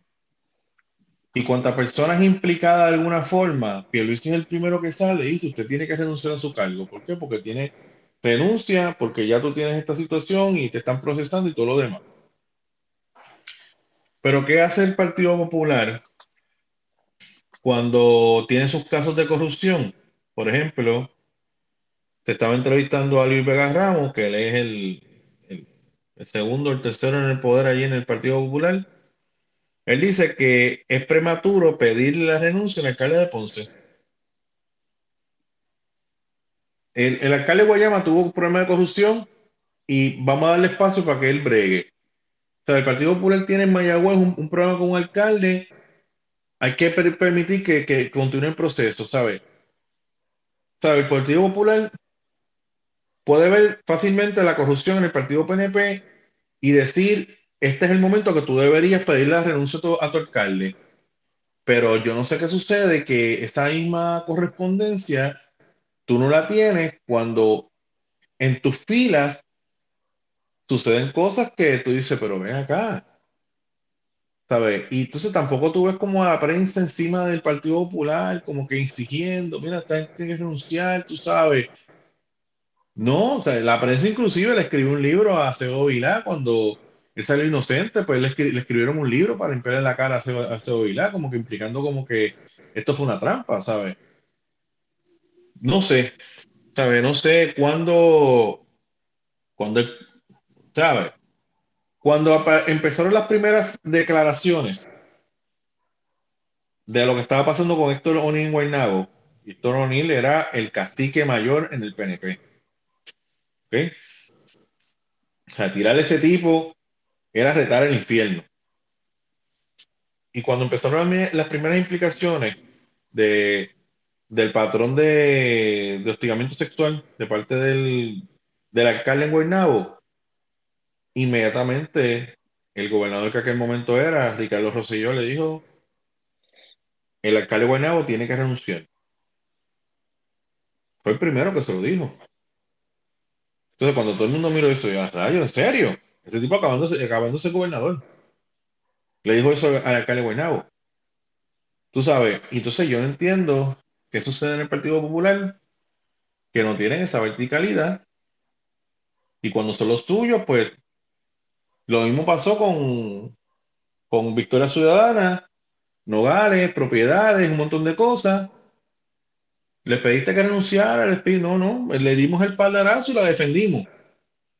La defendimos. Fíjate, mintió y tenía propiedad y las propiedades están violando la zona marítimo terrestre, la defendemos. Sandra Coto tiene una, una, playa- una casa que está en la playa. No es que no, no es que no, tú sabes, ahora mismo, eh, ahora mismo la gente de, de Rincón ya no tiene áreas recreativas, porque cuatro bolones se han parado allí a protestar. Y todavía esa gente poniendo la verja, todavía hay playa en Puerto Rico. La casa de la cual Sandra, Sandra Rodríguez Coto le tiró una foto y un video, la, la, la, la cuestión, la, baranda está en la playa. ¿Sabe? La playa choca contra, contra la baranda. A ese nivel. Y aquí como que pues no pasa nada. Ella puede. ¿Y por qué no le han dicho, mira, esa, tumba esa verga porque no estás, estás robándote? Porque lo que hay que entender en Puerto Rico, ¿verdad? Y a lo mejor me meto en un tema no.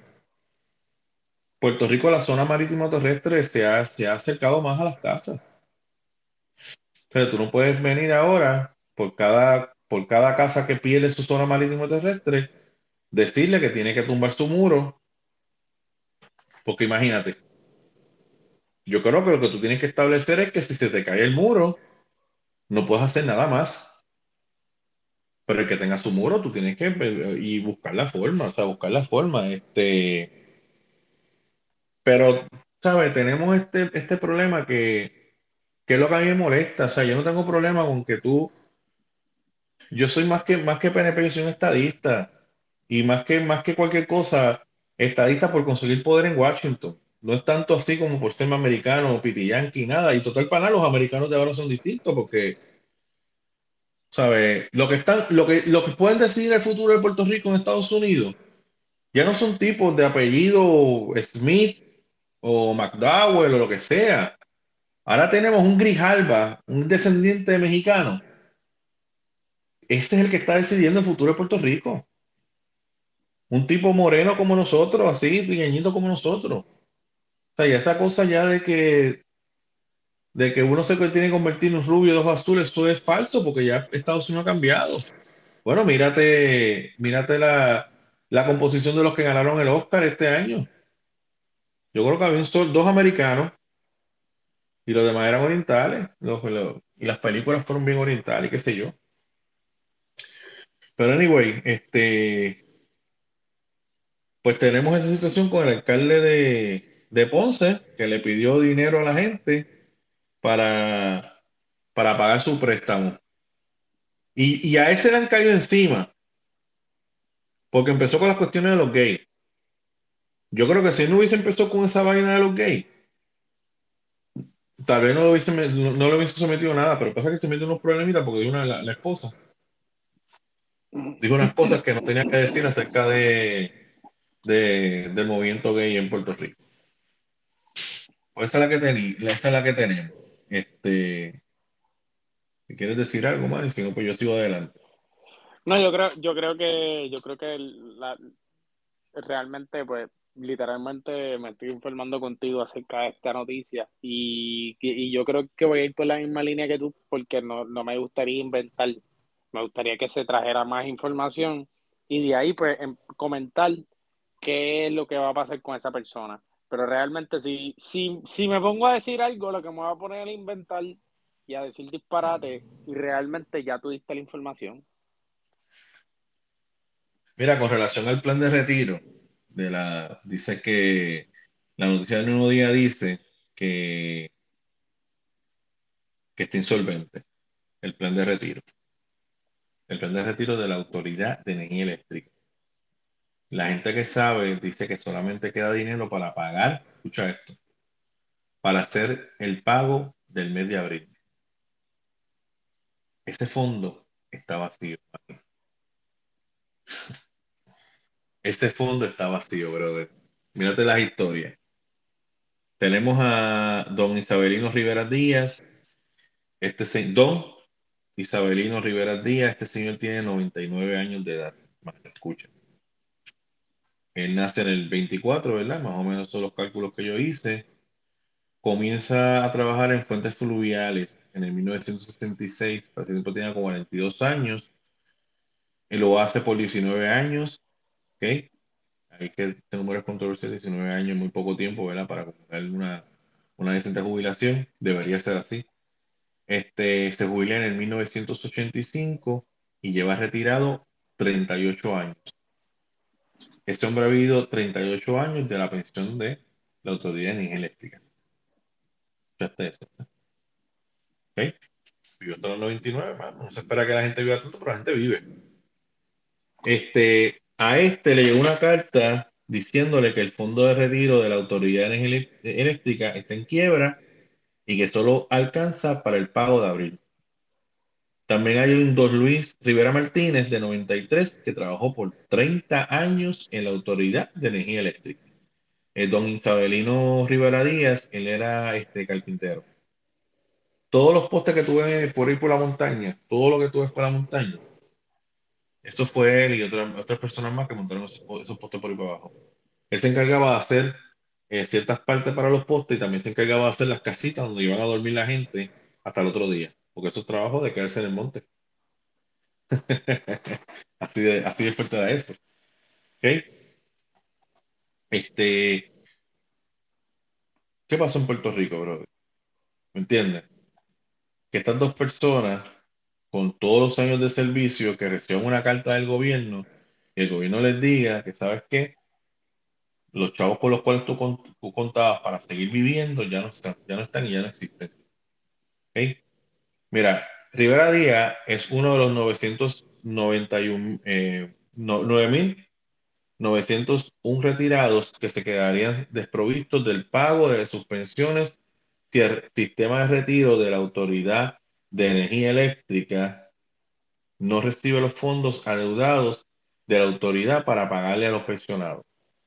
De acuerdo con el presidente de la Junta de Síndicos de Retiro de la Autoridad de Energía Eléctrica, José Rivera Rivera, la institución tiene fondos para, para eh, hasta para los cheques de abril. Precisó que el desembolso mensual consiste en aproximadamente 32 millones, cifra que reúne el pago de las pensiones y otras responsabilidades del de, eh, sistema de retiro de la Autoridad Eléctrica. Con los 1.400 empleados que pudieron, que pidieron que se le devolviera sus aportaciones. Estuvimos trabajando con mucho afán para prolongar la vida del fondo y lo hicimos, evitando al máximo la exposición a riesgo y logramos eh, preservar capital, pero los fondos se están terminando. Con el fondo que nos queda podemos pagar hasta la próxima eh, eh, nómina de abril, pero ya para la nómina de mayo no habrá dinero suficiente. ¿Tú sabes lo que es eso, Manny? Papi, ¿tú, sabes lo que es eso? Yo te lo puedo decir con una palabra. Pero tú, sabes lo que es eso. Que... Mierdero. Mierdero. Dime, dime, dime, lo que me iba a decir. ¿tú, sabes, lo que es que yo, yo me retiro hace 30 años atrás. Dejo de, ¿sabes? Me retiro. O sea, ¿qué, qué, grado de irresponsabilidad ha llegado eh, la isla de Puerto Rico y sus administradores? ¿Qué grado de irresponsabilidad ha llegado que tú permitiste que algo tan importante, o sea, hay cosas que son importantes, pero hay cosas que son súper extra media importantes. O sea, mantener saludable un fondo de seguro es una cosa extremadamente súper, duper, mega importante. Porque eso te puede traer una una crisis social tan violenta si eso falla. O sea, y cómo nosotros trabajamos, y es lo que estoy diciendo, trabajamos en el presente no trabajamos en el futuro. No vemos las cosas a futuro. No, no, no trascendemos y pensamos cómo las decisiones que yo tomo ahora me pueden afectar en 20 años. No. Reaccionamos a una crisis presente. Yo te voy a decir algo. Si yo estuviera en Puerto Rico, ellos se fueron a protestar. Si yo estuviera en Puerto Rico, yo estaría en esa protesta. Porque una cosa que tú protestes, una cosa que tú protestes por un murito que pusieron allí, que las playas son de Puerto Rico, es bobería. Puerto Rico está lleno de playas, no son morones. Pero que tú me digas a mí que un viejito de 99 años que ya no puede trabajar, que ya no puede trabajar, porque ya no puede, no puede. 99 años, ese tipo no puede trabajar. Y que tú me digas a mí que ya tú no tienes el dinero de la pensión que él trabajó.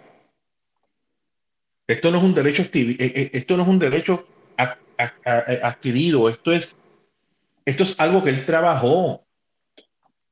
Y que tú me digas a mí que porque digo, yo puedo entender el concepto de que viviste un montón de tiempo. Fantástico, eso yo lo acepto. Pero como quiera que sea, si una persona que le pase este problema a los 70 años, que una persona de 70 años se hubiera a buscar trabajo, ¿quién contrata a esa persona? no, no. ¿Sabes qué es lo más triste, Rubén? Que yo te voy a decir algo aquí. Yo estoy aquí en Puerto Rico, tú sabes que tú no estás aquí en Puerto Rico. Una de las cosas que más pena me da es que tú sabes que yo tengo un nuevo trabajo. Y parte de ese nuevo trabajo, cuando yo fui a la entrevista, quiero que entiendas que había un montón de personas mayores. Quiero que entiendas que hace poco yo fui, que hace poco, hace una semana fui al supermercado pero puedo admitirte que más de una vez me ha pasado que el bagger, mi, el bagger que estaba poniéndome las compras, es una persona fácil de 70 años. Que a mí me dio cosa y yo puse la, comida y yo como quiera le di propina porque a mí me... me o sea, ¿tú crees que es justo? ¿Tú crees que no se supone que la idea de tú crear, crear un país, una nación, sea que la, que, que la persona que fue productiva en algún tiempo tenga un momento de relajación. Y que tenga un momento en la que diga, diablo, di, lo di todo, pero ahora tengo que lo que quiero decir. Tan, tan una, esto, eso es una porquería. Eso es una porquería y lo peor es que eso nos va en nuestra porque eso en nosotros, o sea, Rubén, tú, yo, pero las personas que estamos en Puerto Rico, eso es lo que estamos viendo. ¿Crees que otro joven puertorriqueño va a querer apostar al retiro de, de, eh, gubernamental? ¿Tú crees que otro, que un joven puertorriqueño que tenga dinero para ir, va a querer invertir junto al gobierno de Puerto Rico? No va a querer, porque ni siquiera, ni, ni siquiera algo que supone que no se toque. El retiro de las personas se supone que es algo que no se toque. Eso crea crisis en, en cualquier país. Tú me pones cualquier país. Porque sabes qué? Tienen mucho conocimiento. Y hay muchas de esas personas que tienen hasta poder político. Y es injusto. Eh, Rubén está dando estos casos. Pero es que fondos o sea, estos son dos señores, pero hay más de dos señores. ¿Me entiendes lo que te quiero decir? No hay fondos para, para a, esos pensionados. Y te, y te voy a ser honesto, yo atesto lo que sea, que va a haber una protesta. Merecen tener una protesta. Pasa es que son solo los retirados. Porque muchas personas que invierten en el país apuestan a que el, el gobierno va a manejar bien esos fondos. Eh, a eso es lo que apuestan. Y, y, que, y que pase 30 tiempo no te dé la razón, es triste. Tú tengas que levantar a los, como lo dijo Rubén, a los 50, a los 60, a los 70 y tener que volver a resumir. ¿Me entiendes? A ver si alguien te coge y, es imposible. Y es, no, es que no, nadie lo va a coger. Y nadie lo va, a nadie lo va a coger. Tú sabes quiénes son los que se terminan beneficiando de esto. Y perdón, perdón no estoy atacando directamente a una compañía porque todo lo oportunidad a las personas mayores a trabajar, pero de las compañías de. Pero tú te crees que una persona de 70 años va a querer sentarse horas, a veces hasta 12, porque turno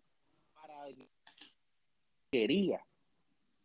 Hacho, no, la Rubén, esto es, yo lo leí, me acuerdo que eso fue primera plana, lo de los faltos de fondo, fue hace como dos días.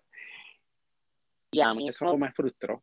A mí frustración porque te lo aseguro que cuando yo tenía 12, 11, 10 años, conocí muchas personas adultas que me hablaban sobre, sobre, no, yo tengo mi retiro, yo tengo mi retiro. Y yo lo que pienso hoy en día es de esa gente, ¿cómo están esas personas? O sea, si realmente ha podido ayudar. Porque literalmente ahora, ahora la única seguridad que tú tienes es tu gobierno no te asegura nada. Y cuidado de la familia, porque los muchachos se casan y se van y se. Pues imagínate, mira, mira donde yo estoy, y sabe, y mi familia está en Puerto Rico, ¿entiendes? Que, que la familia misma, o sea, los papás y los abuelos de la nena están en Puerto Rico, no están aquí en Estados Unidos, ¿entiendes? Claro, este, en ese sentido, yo, ¿sabes? ¿Sabes? Que está fuerte, hay cosas que están fuertes, pero sí, no. Mira, dice que entre tanto el presidente de la Junta de Síndico también comentó que la privatización, aquí le echan un, poquito de pique a, a las privatizaciones de la Autoridad de, de Energía Eléctrica, ¿verdad? Resultó en el desplazamiento de cientos de empleados trabajadores de la autoridad, una ola de jubilaciones y el retiro de aportaciones por los miembros que renunciaron y la consecuencia en la reducción de los ingresos del sistema, claro, si se va, si se va hasta este, este, este input de empleados que pagaba, ¿sabes? Esto sí, tú sabes de esto, esto es cíclico. Los que están ahora mismo están pagando el retiro de lo que está retirado. ¿Me entiendes? Pero entonces, si tú, si, sale una gran población, que es la parte que no entiendo en puertorriqueño, ¿por qué se está retirando sabiendo que Puerto Rico está en quiebra? ¿Me entiendes? Estas personas entran en unas horas de retiro, se van del sistema. Cuando tú te vas del sistema, tú dejas de aportar el retiro y ya no te conviertes en una persona que aportas, te, te estás convirtiendo en una persona que retiras. ¿Entiendes? Si te quedas trabajando, pues es diferente, porque entonces tú te mantienes eh, te pago y tú te mantienes dando dinero para, para, para, para de retiro. Sí, pero este, volvemos. Esto, esto es forma de, de, quererle, quererle, para mí, esto es forma de eh, la papa caliente. Esto es la papa caliente. Ah, no, no, no, las compañías privadas. Ah, no, no, no, ¿por qué te retiras? Mira, la hora la verdad, el que se retiró y el que, y el que se cambió de compañía, obviamente, el que se cambió de compañía es porque no tenía de otra. El que se cambió de compañía es porque la Autoridad de Energía Eléctrica ahora mismo no existe. Lo que existe es el nombre Autoridad de Energía Eléctrica, pero el que está manejando aquí la infraestructura del tendido eléctrico del país es una compañía privada llamada Luma Energy. ¿Por qué Luma Energy está allí? Porque no, porque por la malversación de los fondos de la Autoridad de Energía Eléctrica. Igual la gente que se retiró, obviamente, si yo estuviera en la Autoridad de Energía Eléctrica, a mí me dicen que me van a cambiar para Luma, para limpiar el inodoro, pues yo me voy a retirar. Y tú dices, ah, pero es que no conviene que te retires porque es que estás sacando más dinero del fondo. ¿Sabes lo que yo diría si yo fuera esa persona? Yo diría, a mí me importa bien poco que se, que se vaya el fondo. Porque ¿sabes qué? Al fin y al cabo, la Autoridad de Energía Eléctrica ya no existe. No existe.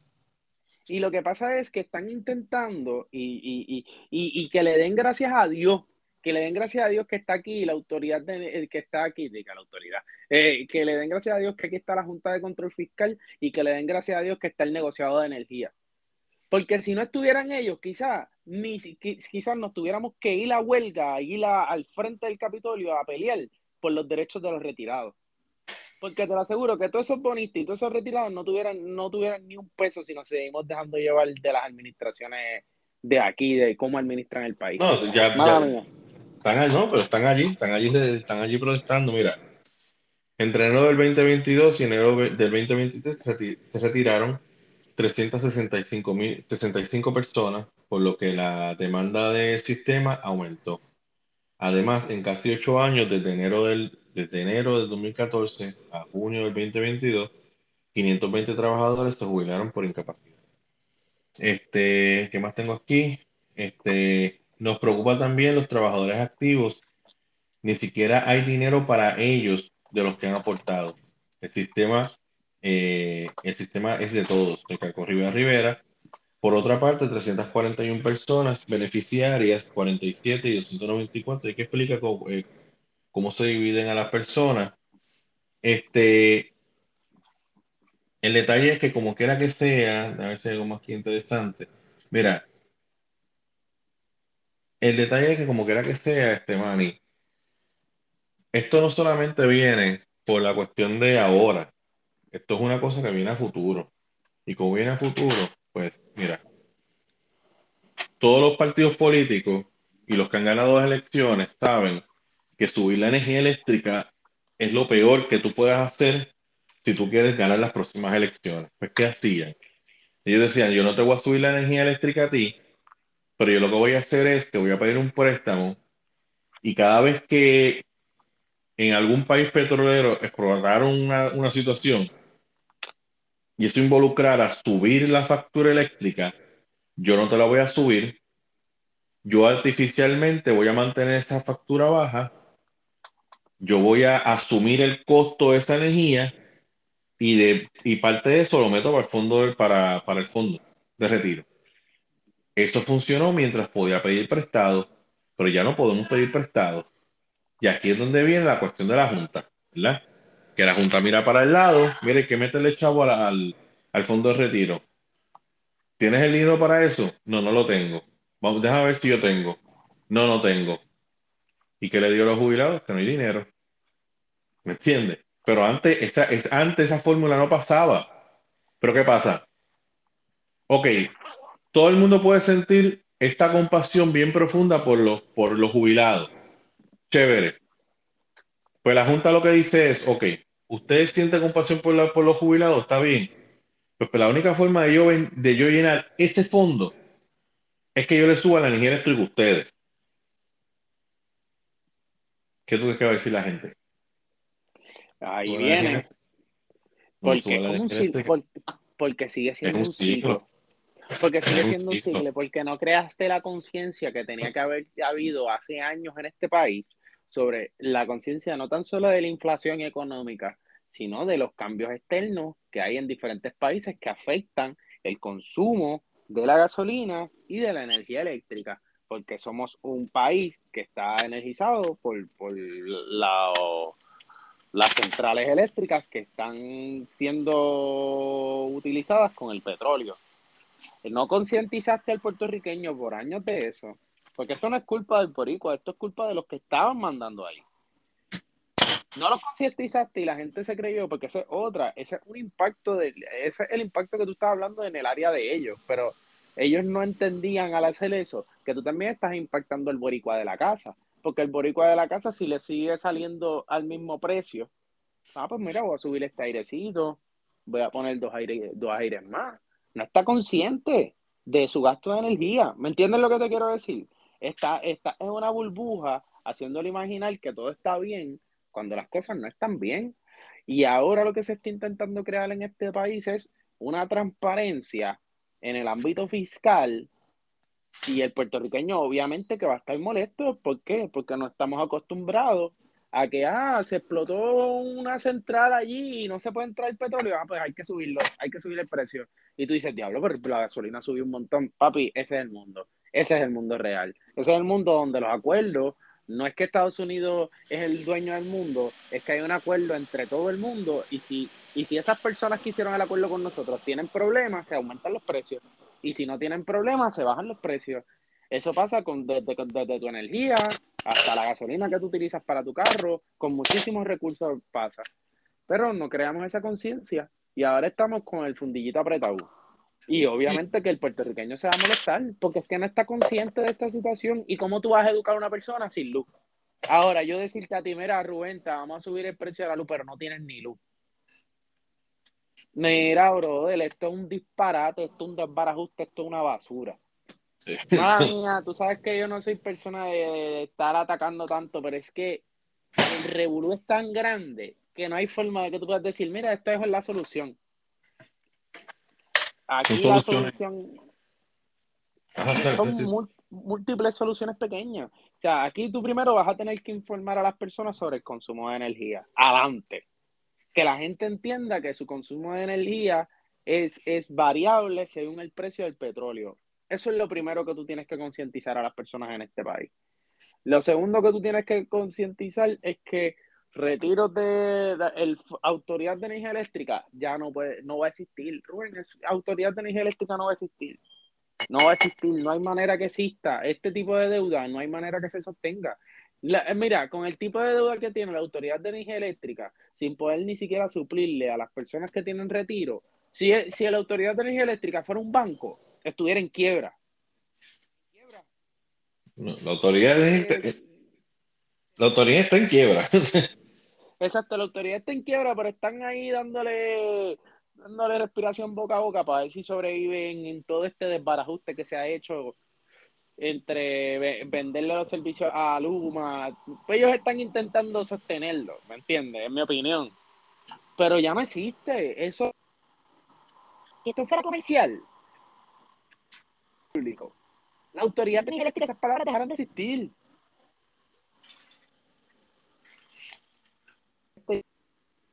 Te va arrancaron una compañía hasta el final. La y ahora estamos sufriendo nosotros las Esta palabra que tú utilizas es, es, la, es la realidad. Apalancaron. Apalancaron algo demasiado. Y ya no. No la, ¿sabes? No la. Para mí, el, el, el, el argumento final es que no administraron correctamente. No pensaron en el futuro, pensaron a, priori a lo que mi, a lo que es mi mi responsabilidad actual y ahí tiene responsabilidad todo el mundo. La tiene los políticos, pero la, tiene, la, también la tiene el sector, sindical. Cuando se metían a exigir lo que no se podía dar y obligó un, y obligó un gobierno a través de, de cuestiones acceder a sus caprichos. ¿Entiendes? Eso es todo el mundo. Y no es solamente este, no es solamente el gobierno, todo el mundo aquí ha, aportado a esta crisis. Este, mira. ay, perdón, y para ponerle un lado positivo, mi gente, la historia está para que uno aprenda y no la vuelva a repetir. No somos los primeros que tenemos una crisis con nuestra energía, ni vamos a ser los últimos. Yo pienso que este es el momento adecuado que nosotros como puertorriqueños digamos, se acabó el que las riendas de nuestro país la tomen gente que yo ni siquiera sepa quiénes son. Que, me, que sepa sus nombres cuando los federales lo estén arrestando, ahí es que me aprendo los nombres. El 2024, elecciones. Vamos a tomar en cuenta estas situaciones. ¿Me entiendes? Cuando, cuando, los, cuando el, el, que quiera aspirar a ser gobernador te prometa X o Y, le dice, no, no, no, no, yo lo que quiero es que se administre bien lo poco que nos queda, porque nos queda ya casi nada de gobierno de administrar. ¿Me entiendes? Recuérdense de eso, esto es para aprender. Yo sé que hay mucha gente que está sufriendo, pero eso mismo, piensen en eso. Yo quiero pensar en eso para mi próximo cuatrenio, obviamente, porque tú no vas a estar aquí, quizás yo no esté aquí tampoco, pero vamos a pensar en lo positivo. Ok, esto me dolió, pues esto no puede volver a pasar en, nuestro país. Si esto a mí me dolió como puertorriqueño, que hayan personas mayores que estén trabajando, yo quiero que cuando yo sea mayor, no tan solo yo tenga un retiro bueno, sino que la gente que esté a mi alrededor también tenga un retiro bueno. Y vamos a, vamos, porque, porque tenemos que aprender. En algún momento tenemos que aprender y me encanta que estos palos nos los estén dando ahora. Pero tú sabes por qué nosotros estos palos no los están dando. Porque Estados Unidos está en una crisis financiera también y ellos no van a estar defendiéndote. ¿Me entiendes lo que te quiero decir?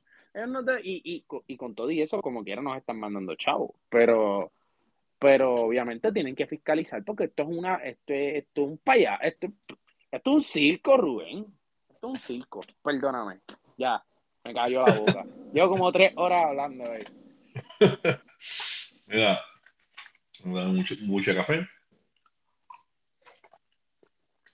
Mira, este, la burocracia federal, esto lo vamos a coger rapidito para entonces entrar al tema de, de Ángel y, seguimos andando. Burocracia federal impide y obstaculiza la reconstrucción. Dice el periódico Nuevo Día que solamente 5% de los fondos asignados para la reconstrucción de Puerto Rico han sido utilizados. Las razones que se dan por qué tampoco se ha utilizado es debido primero a los requerimientos a nivel federal los, federales son bien tiquismiquis con esto. Si tú dijiste que ibas a comprar tres cajas de clavos, ellos van a llegar, tráeme la factura, ¿cuántas hay? No hay cinco cajas de clavos, suponen que eran tres cajas de clavos. ¿Dónde están las otras dos? ¿Me entiendes? No son, pues. Yo sé que a veces. que, se usa mucho en los Estados Unidos a nivel federal que se llama Follow the Money. Todo movimiento, todo movimiento que una persona haga en cuestión de fondos tiene que marchar, porque los números no cambian. Los números, si a ti te dicen un peso, que ser un peso. Pues, eh, pues, porque antes de tú hacer todos estos tipos de acuerdos con los federales, tú le tienes que enviar un, estimado acerca de lo que vas a comprar, ¿me entiendes? Y ellos no fantasmean. A, a, eso, a eso mismo yo iba, ¿sabes? Que a lo mejor nos quejamos por las cosas que hace, que, hace Estados Unidos y, y y podemos decirle que, puede que haya, o sabe, lo que dijo ahorita, la diáspora controla la Casa Blanca y la oficina oval de Biden con relación a Puerto Rico. Si yo quiero crearle al puertorriqueño un odio hacia Estados Unidos y que el próximo plebiscito me voten a favor de una libre asociación o de una independencia, yo tengo que hacer quedar al, al americano extremadamente muy mal frente a los puertorriqueños para que la gente diga, mira, para eso lo somos nosotros. Y se, y se le engaña al puertorriqueño. Porque, o sea, sea como sea, esta, la isla recibe fondos federales. ¿Y cómo sustituimos esos fondos? ¿Me entiendes? O sea, que eso es un elemento que tú tienes que tener en la fórmula. Pero hay, hay unos requerimientos a nivel federal que se tienen que complementar y si tú no los complementas, tenemos problemas. Ah, nosotros estamos acostumbrados a mucho las cosas por debajo de la mesa. En Estados Unidos no funciona así. Mira, en Estados Unidos eh, yo tengo que llegar a las siete y media. Realmente mi hora de entrada a las 7.50, pero yo tengo que llegar a las siete y media los jueves y los viernes. No hay break, papi. No hay break, es a las siete y media. Y no es que, o sea, no es que yo esté, porque es un duri que yo hago, que, me, que tengo que velar a los nenes en el comedor. No es que yo llego a las siete y media, no. Es que a las siete y media yo tenía que estar ahí. Entonces, dos veces me enviaron el email, friendly reminder, tiene que estar allí a las siete y media. No es que llegaste ya a las siete y media, no, no, no. Tú tienes que estar ya con tu radio y todo allí parado. ¿Me entiendes? Entonces, pues obviamente, eso es un efecto cultural difícil porque nosotros estamos acostumbrados a que, a que voy de camino y el voy de camino es que estás en el baño bañándote, abonándote y todavía tú no has salido de tu casa, ¿me entiendes? O sea que, y te faltan cinco minutos para llegar a la, a la cita que tenías que llegar.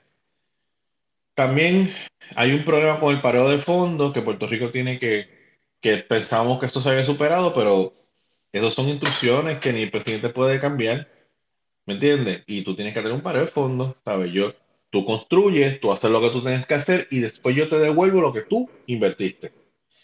Eh, hay una súper desconfianza con la corrupción, ¿verdad? Y mientras, el poli mientras, los mientras de Puerto Rico utilicen el, el, utilicen el tema de la corrupción para destruir gobiernos PNP o gobiernos populares, pues Estados Unidos no se le hace tan difícil averiguar la corrupción de Puerto Rico, porque simplemente abrir el periódico y ver la corrupción. Ya tú sabes.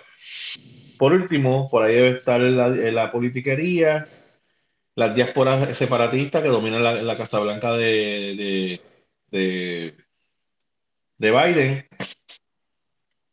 también este, que, o sea, mientras más fondos se le adjudica a Pierluisi, más fácil se le hace reconstruir Puerto Rico, y si él logra reconstruir a Puerto Rico, él puede ganar las elecciones. ¿Me entiendes? So, ahí viene el elemento de que, que, que nadie se da cuenta, pero dentro del ataque político para llegar a las elecciones, el puertorriqueño tiene que sufrir pero es por, por, culpa del gobernante presente.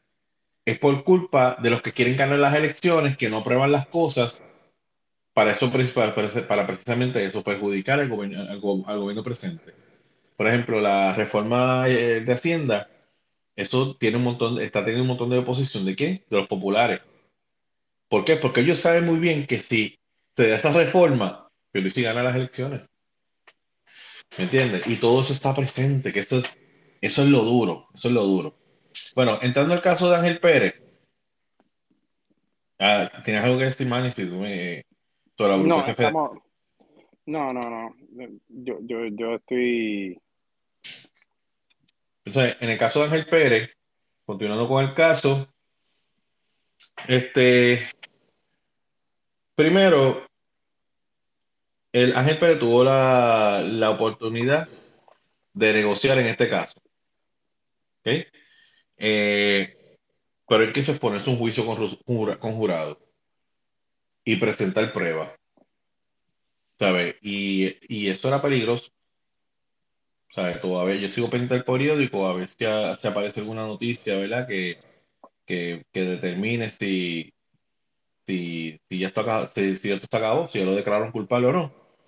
Pero realmente era, era duro, era un big shot, ¿verdad? Lo que, un long shot, perdón. Porque no, no estaba fácil, no estaba fácil. Pero él se negó al, al trato. El alcalde, eh, lo que ha sucedido hasta ahora y hasta el momento. Número uno, el alcalde de Cataño divulga serias acusaciones en relación a los alcaldes de determinados partidos, PNP populares. Muchas de las cosas que dijo el alcalde de Cataño pudieron ser objetadas en el tribunal, ya que no tenía una relación eh, eh, con, con, el caso del alcalde de Guaynabo, cuando, a, cuando habló sobre el código del silencio.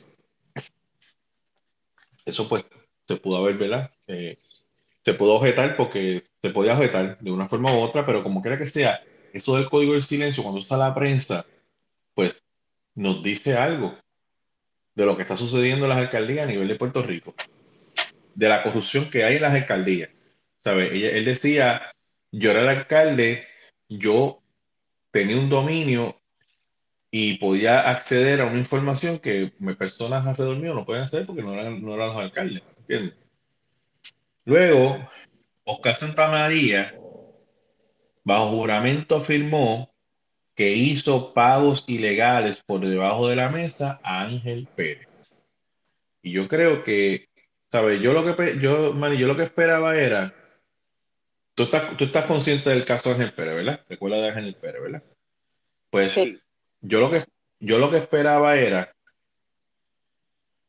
que Santa María confirmara la versión de Ángel Pérez y le dijera, estos pagos fueron por debajo de la mesa, pero se hizo para su campaña política. Pero eso no fue lo que dijo Oscar Santa María. No, él dijo, yo sabía que estos pagos eran ilegales y yo sé que estos pagos se hicieron como una forma de chantaje político, extorsión política. Y dice más, él me extorsionó a mí, yo no a él. ¿Sabe? Para yo entrar a esto, a lo que es el, el juego del municipio y poder dar servicio en el municipio, yo tenía que pagarle a él para yo poder entrar aquí. Por eso es que cuando se procesan estos, eh, cuando, cuando pasan esta, eh, estos eh, issues legales de corrupción, por eso es que, que el alcalde recibe el, el castigo mayor. ¿Por qué? Porque el alcalde es el que tiene el poder y es el peaje quien le dice a ellos, si tú quieres jugar aquí, tú tienes que jugar con mis reglas y esto es lo que cuestan mis reglas. ¿Me entiendes? Por eso es que el alcalde coge más años de cárcel que el empresario. Porque el empresario, en, el empresario se puede cantar como la víctima y decir, no, no, pasa que yo quería hacer mi negocio y la única forma de negociar en ese municipio es de esa forma. ¿Entiendes? Sí, no tiene poder político, ese es el poder. Tiene dinero, no tiene poder.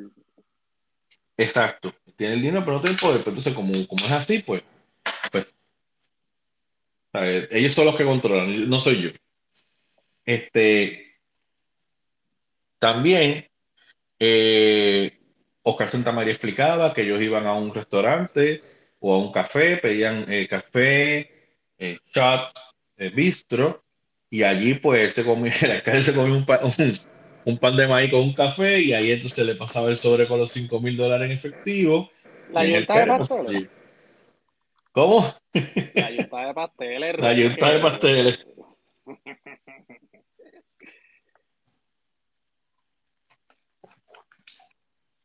Así se pasaba la, la yunta de pasteles. Este, si tú miras, poco a poco se va haciendo esa Raúl, donde, ¿verdad? Esto es una metáfora, ¿verdad?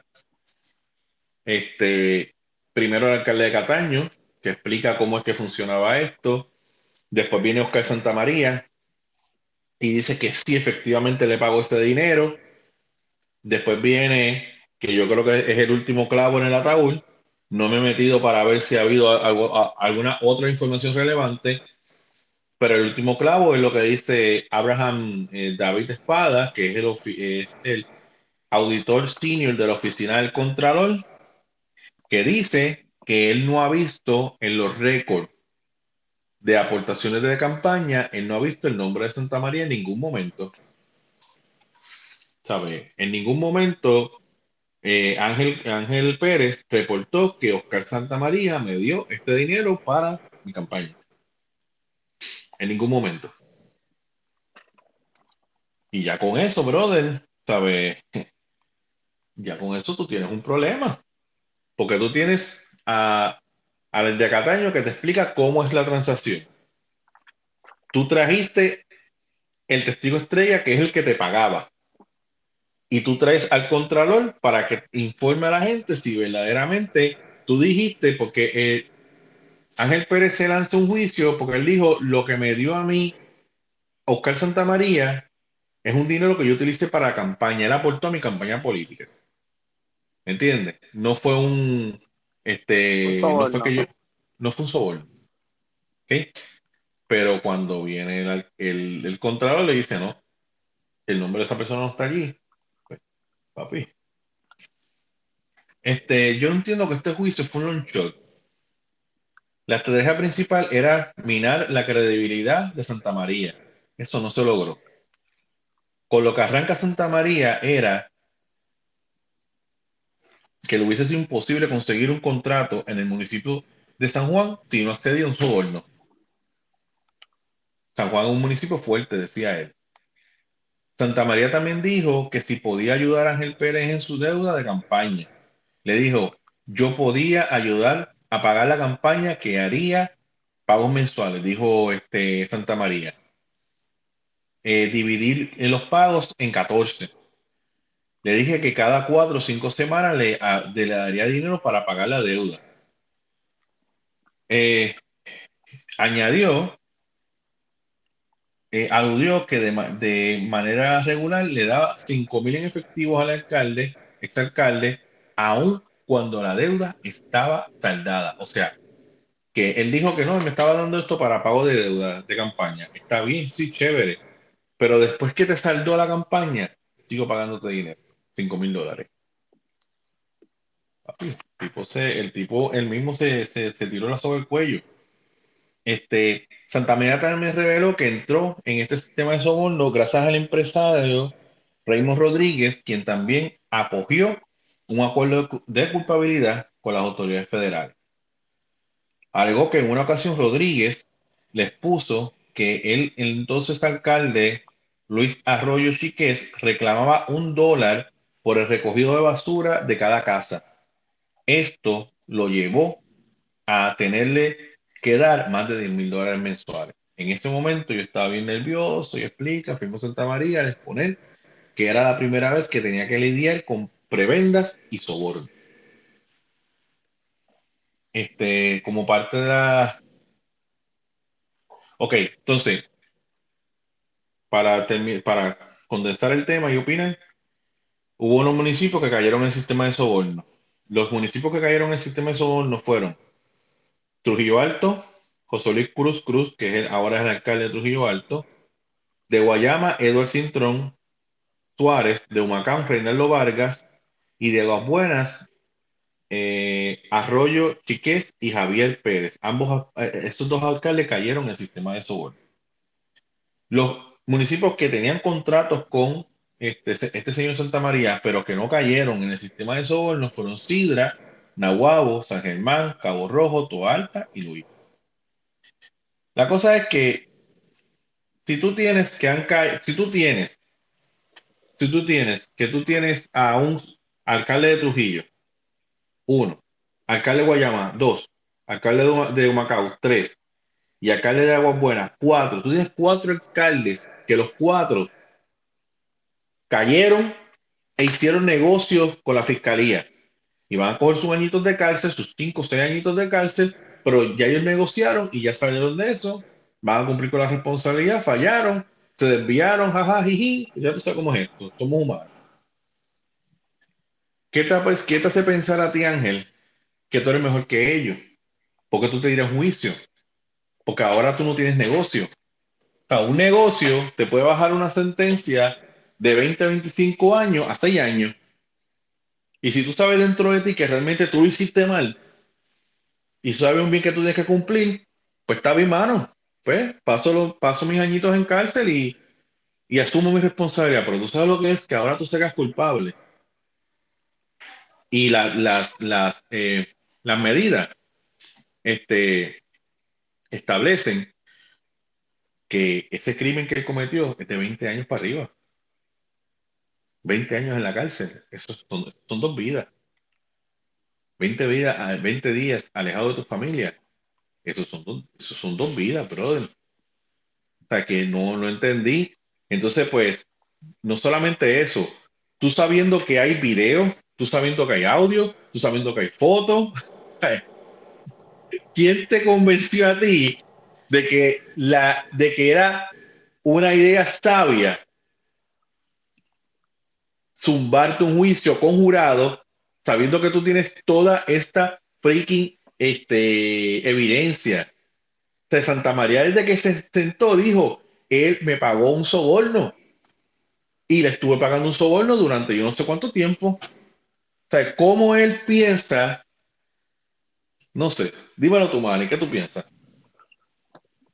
Yo pienso lo, lo, que, lo que dijiste casi ahora, que intentaron echarle los 20 a, a, Santa María y realmente le salió el tiro por la culata y que en vez de aceptar lo que los federales le, le ofrecieron, se quisieron hacer los más limpios y los más puros del mundo y que les va a salir el tiro por la culata.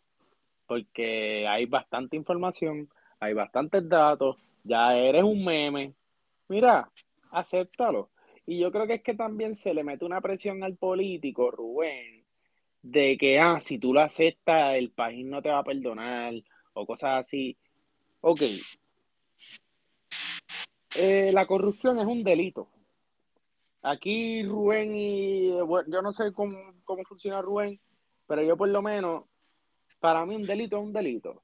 Un delito puede ser matar, un delito puede ser robar, un delito puede ser allanar una casa. Eh, y todo el mundo, y entonces ya, ya aquí me colgué a pales. Recuerden, Rubén y yo somos diferentes, quizás Rubén no piensa igual que yo, pero no se vayan. pero, pero todo el mundo tiene la oportunidad de, de, todo el mundo tiene la oportunidad de tener una segunda oportunidad.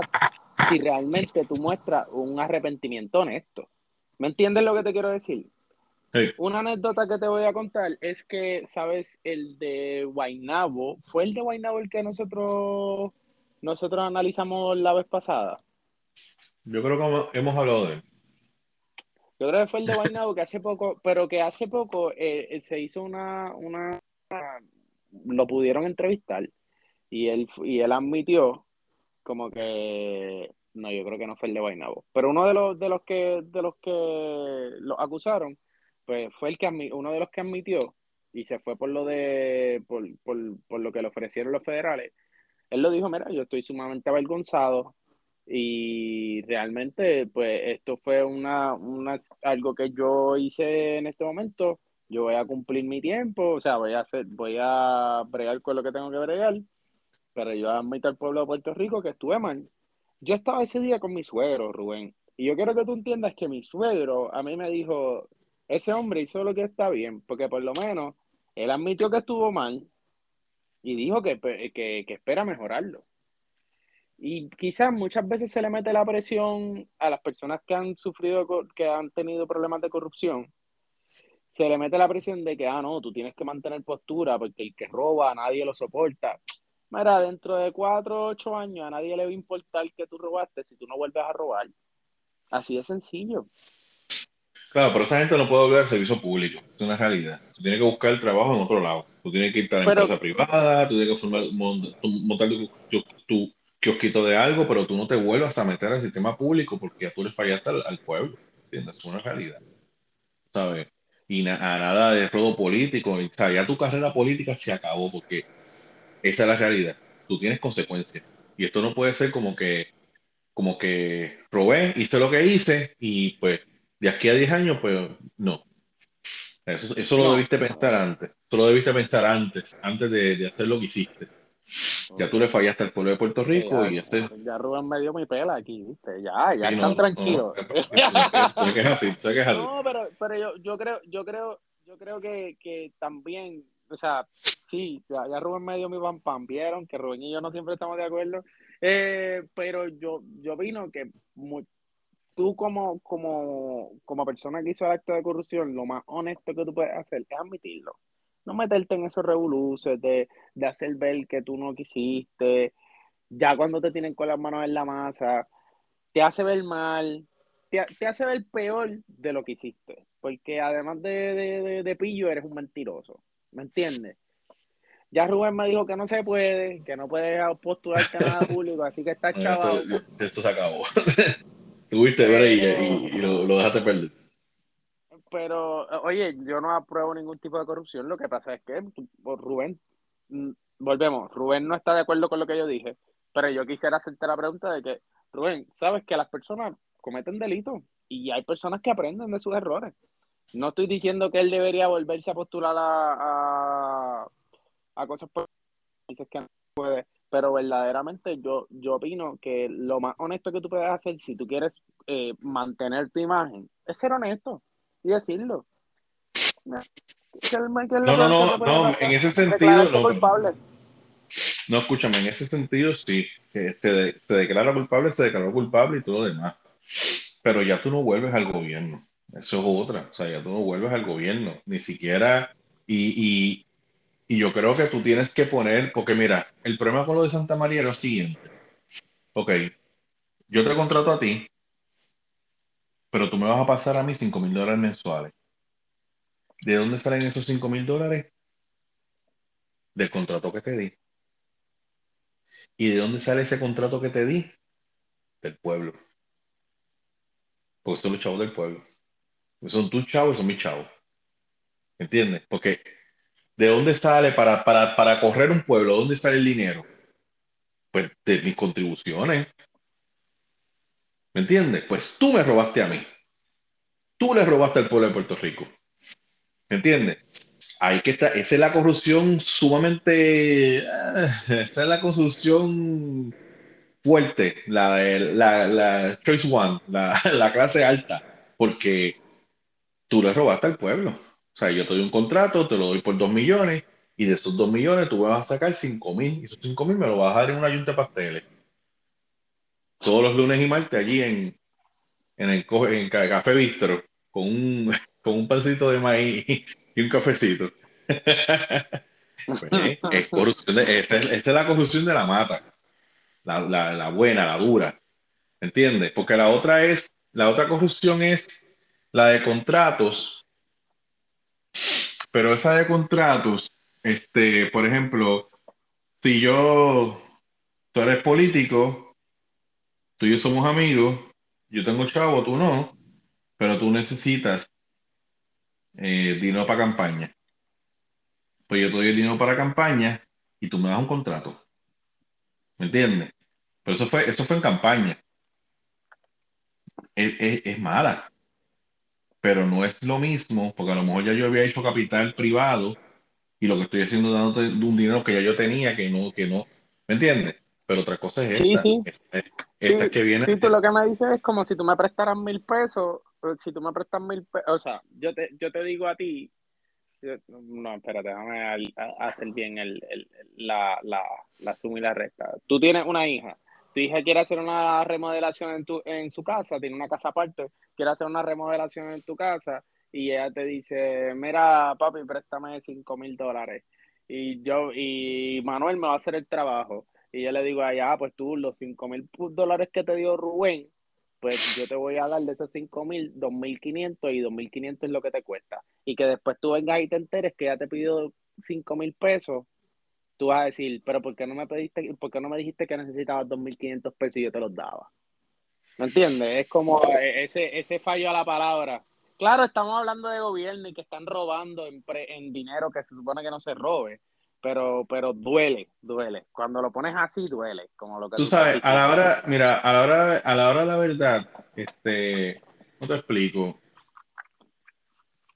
Una cosa que yo te, a veces, una cosa que yo te dé dinero para tu campaña política y eso se ve exclusivamente para la campaña política y otra cosa que yo te dé dinero para tu propio ¿sabes? porque beneficio beneficio mira yo te doy yo te doy medio millón de dólares para tu campaña política te lo estoy dando porque soy un tipo bueno no yo te lo doy porque yo quiero estar bien contigo y yo te digo que para cuando tú, seas, tú estés en el poder yo pueda acceder a ese poder y yo puedo alcanzar unas cosas. No podemos meter la cabeza debajo de la tierra y decir que la gente da dinero porque simplemente le cae bien el político. Eso es falso.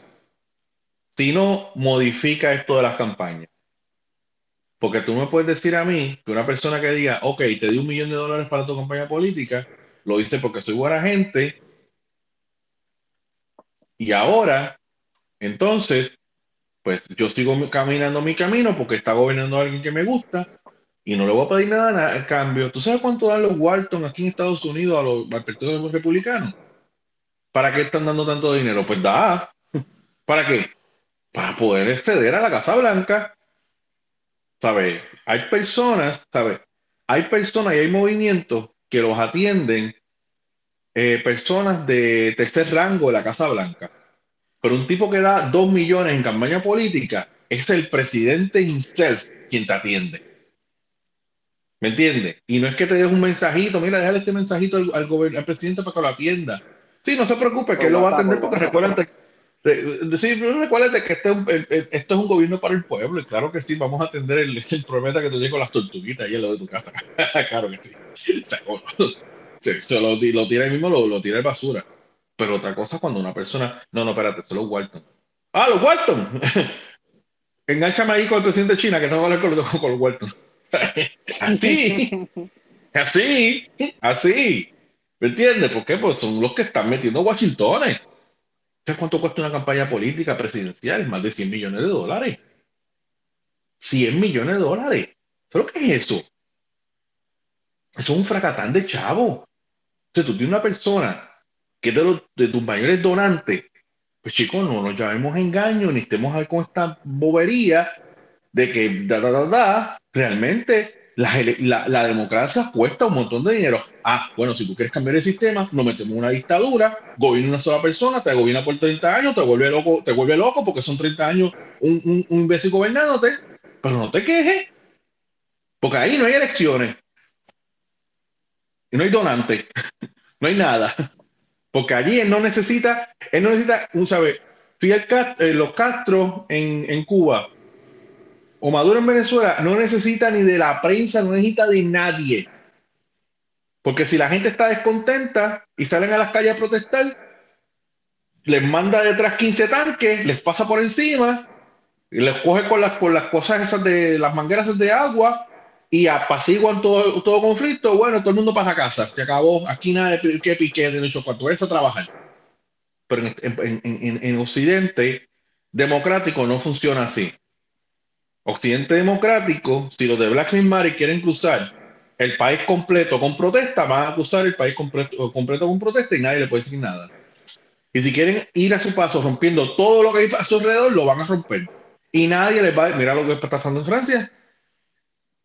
Francia, a París la están quemando por los sistemas de retiro. La están quemando. ¿Y tú sabes lo que es franceses? Los franceses lo ignoran. Había una, una, foto en Twitter bien, bien graciosa que estaban los tipos en el restaurante comiendo más feliz y afuera un fuego. No es conmigo. Y a lo mejor el carro de él que se lo están quemando. no es conmigo. Pero eso es, eso es democracia. ¿Saben? En democracia tú tienes que tener unos sistemas. Pero cuando tuvieron una dictadura, no. Daniel Noriega se tiene que preocupar por los donantes. No, no. Los donantes se tienen que preocupar de Daniel Noriega. Él no se tiene que proponer de, ellos. No, tú sabes, tú sabes, tú sabes dónde tú tienes que venir. Y si no vienes conmigo, no tienes break. ¿Por qué? Porque yo soy el Dios aquí, soy el nuevo rey. Pues entonces, son cosas que no tenemos, las democracias cuestan. ¿Me entiendes? Entonces, si hay un donante que pide un contrato y ese donante dio 3 millones de dólares en una campaña política, los super PAC, esto, que por más que tú digas que no se entera si el presidente y los líderes se enteran quiénes son los super PAC, hay alguien por ahí que le dice, ese es del super PAC. ¿Cuál es los super PAC? El de 20 millones. Ok. ¿Qué quiere? Ah, quiero un contratito para unas computadoras que quieren montar en una... Es así. ¿Me entiendes? así funciona el sistema. Pues vamos a cambiarlo. Pues cambiémoslo, pero no te quejes. ¿Me entiendes? Es lo, que a mí me agita, porque no te quejes, cámbialo. Qué sé yo, este, vamos a ver cómo otros, otros pueblos lo han hecho para, para cambiar la cuestión de la corrupción en, en sus países. Vamos a cortar el tiempo de campañas políticas. Vamos a aumentar tal vez el fondo electoral para que los, los partidos políticos no necesiten tanto dinero para correr sus elecciones, no sé. Pero esa es la realidad, Manny. Manuel Santana, maestro de los controles. Es así. Entonces la gente mete la cabeza debajo la... Pues, mano, la gente, la gente mete la cabeza debajo de la tierra. Ah, eso es corrupción, eso es corrupción. bueno, todo el mundo sabe que es corrupción. Y puede ser corrupción. Pero ponte en el lugar de... Vamos, Victoria Ciudadana. Tanto que hablan. ¿Tú sabes para qué Victoria Ciudadana? ¿Quiénes son los donantes de Victoria Ciudadana? La STP una unión obrera, ¿por qué la STP está dándole dinero a, Victoria Ciudadana?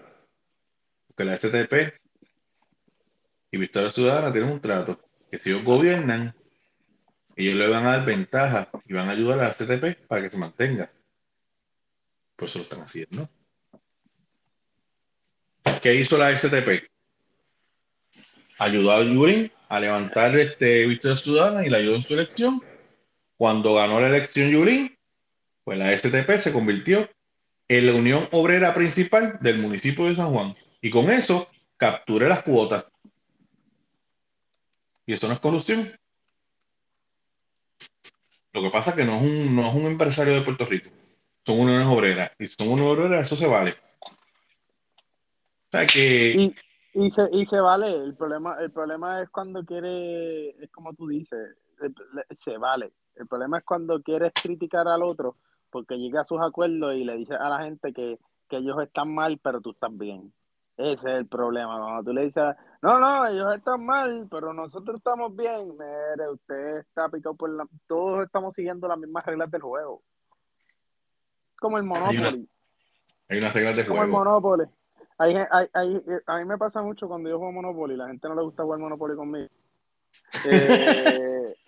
Eh, y, pero a mí me prende porque, pues, yo, yo utilizo la persuasión, la buena negociación, el, el, el el yo decirte, pues tú tienes estas utilidades, pues mira, yo tengo estas, pero yo te voy a ofrecer buenas utilidades para que tampoco tú estés como que bien. Y lo que pasa es que la gente con, la que yo juego Monopoly se creen en la palabra Monopoly, se la toman muy en serio y quieren hacer tratos que sean para perjudicar al otro y para beneficiarse de ellos. Y se molestan cuando ya estoy ganando en el juego Ah, no, porque tú lo que estás ahí, no, no, no, no, no. Yo estoy siguiendo las mismas reglas del juego. Lo que pasa es que tú estás utilizando las reglas del juego para pisotear al otro y subirte a ti. Y la diferencia es que yo estoy haciendo acuerdos que a todo el mundo le está gustando y me lo cambian rápido. Tú tienes que pasar trabajo porque le estás diciendo a una persona, tienes que esperar a que la otra persona pierda todo para poder aceptar tu trato. Yo no, yo empiezo a hacer trato desde el momento que yo me doy cuenta, ah, mira, esta persona se puede beneficiar con esto y yo me puedo beneficiar con esto. ¡Bum! Empiezo a hacer trato. Todos tenemos las mismas reglas del juego. No, no, eh, ahí yo estoy con Rubén. Sé que Rubén hoy me dio mi pelita, pero ahí yo estoy con Rubén. Todos tienen las mismas reglas del juego y es parte del capitalismo. Y yo prefiero estar en una nación capitalista donde se pueda acusar a un gobernador, a un presidente, a un alcalde, a un representante de que se robó unos chavos, a no poder acusarlo porque tiene tanto poder financiero y poder político que tú no puedas ni siquiera abrir la boca. O que, tiene una buena, o que tiene una buena relación con ciertos sectores de, del gobierno. Entonces, pues, tú no puedes hacer nada, por ejemplo, un hijo el hijo viene y me viola a la hija. El hijo del, presidente me viola a la hija. Y yo no puedo procesarlo porque, porque es el hijo del... Eso puede pasar en, en Occidente democrático. Pero créeme, créeme, que tú vas a tener prensa, tú vas a tener gobierno, tú vas a tener grupo de presión y ese nene va a pasar un más rato. ¿Me entiendes? Pero en estos países no. En estos países no países que... Bueno, las personas, realmente de las personas a Trujillo, cuando recuerda que mi familia son de República Dominicana, dentro de las críticas de Trujillo era que los círculos, quiero que estemos claros en TPR, Trujillo era un dictador en República Dominicana. Sí, estaban bajo una dictadura. Eh, eh, mucha gente, yo conocí, mi abuelo, que es de los tiempos de Trujillo también, él decía, ah, no, los mejores tiempos eran los de Trujillo, porque yo podía salir y podía dormir en la calle con la wallet y nadie me robaba la wallet. Sí, pero cuando, cuando hablo con más personas, te estoy contando esto que es contado directamente de gente dominicana. Mi abuela me dice, sí, pero lo que él no te cuenta es que cualquier persona que agarraran robando, si tú eras amigo de Trujillo, mi abuelo era amigo de Trujillo, eh, la persona que agarraran robando le, cortaban, le cortaban las manos. Ah, por eso, por eso roba un poquito. Ahora el, el totalitarismo no es tan cool, ¿verdad? ¿Me entiende? Así cualquiera, obviamente, yo creo que el poder que, lo, que, que todo el poder lo tenga solamente una persona o un grupo selecto, no es cool. No es cool, no es cool. No es cool. Porque obviamente los que estén en el círculo de él van a decir que todo estuvo bien y que la corrupción no pasó y que bla, bla, pero realmente en esos grupos dictatoriales lo que hacen es ocultar la información para que la gente no entre en crisis. ¿Me entiendes? Pero el, el, capital, el capitalismo, se puede hablar de la, de la libre expresión y la democracia, porque no es tanto capitalismo y comunismo, es la libre expresión y democracia. La libre expresión y la democracia nos trae un, un espada de doble filo. Lo positivo es que siempre vas a estar consciente de cuáles son los problemas de tu país.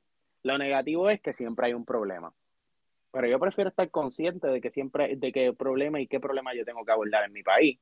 A yo estar en un país donde me están diciendo, yo te ayudo porque tú eres pobre, yo te ayudo porque bla, bla, y que a la hora la verdad, problemas fiscales y problemas de seguridad no se manejan de forma correcta. Mira, que volviendo a lo de, rapidito, a lo de la, Junta de Control Fiscal y, y el retiro de la Autoridad Energía Eléctrica, Cristian Sobrino en su tweet puso lo siguiente, pues eh, Swain acaba de determinar que bonistas de la Autoridad de Eléctrica, bonistas, bonistas, no tienen eh, un interés propietario o gravamen sobre ingresos futuros de la Autoridad de Energía Eléctrica. Son acreedores no garantizados en la quiebra cuanto a esos ingresos. Esto es un cantazo sólido a favor de la AFAM y Fomento Económico de Puerto Rico. Esto es buena noticia, porque estos bonistas no querían, por ejemplo, la Junta le dijo, yo te voy a pagar, pero me vas a reducir la deuda a la mitad, creo a la mitad. Estos bonistas fueron los más que se pusieron. Dijeron, no, nosotros no vamos a negociar, nosotros queremos, tú nos dijiste un 75%. Ahora me vienes con, con la mitad. Y, lo, y la Junta dijo, por eso es la importancia de la Junta. Esta es la importancia de la Junta. La gente pelea con la Junta porque a veces te dice que no, pero esto fue un cantazo fuerte. porque un cantazo fuerte? Porque ahora la capacidad de negociación de la Junta es mucho mayor. Porque lo que le dijo fue la lo que le dijo la, la jueza fue, papito, ¿sabes qué? Aquí usted no manda nada. Porque tu deuda no está garantizada.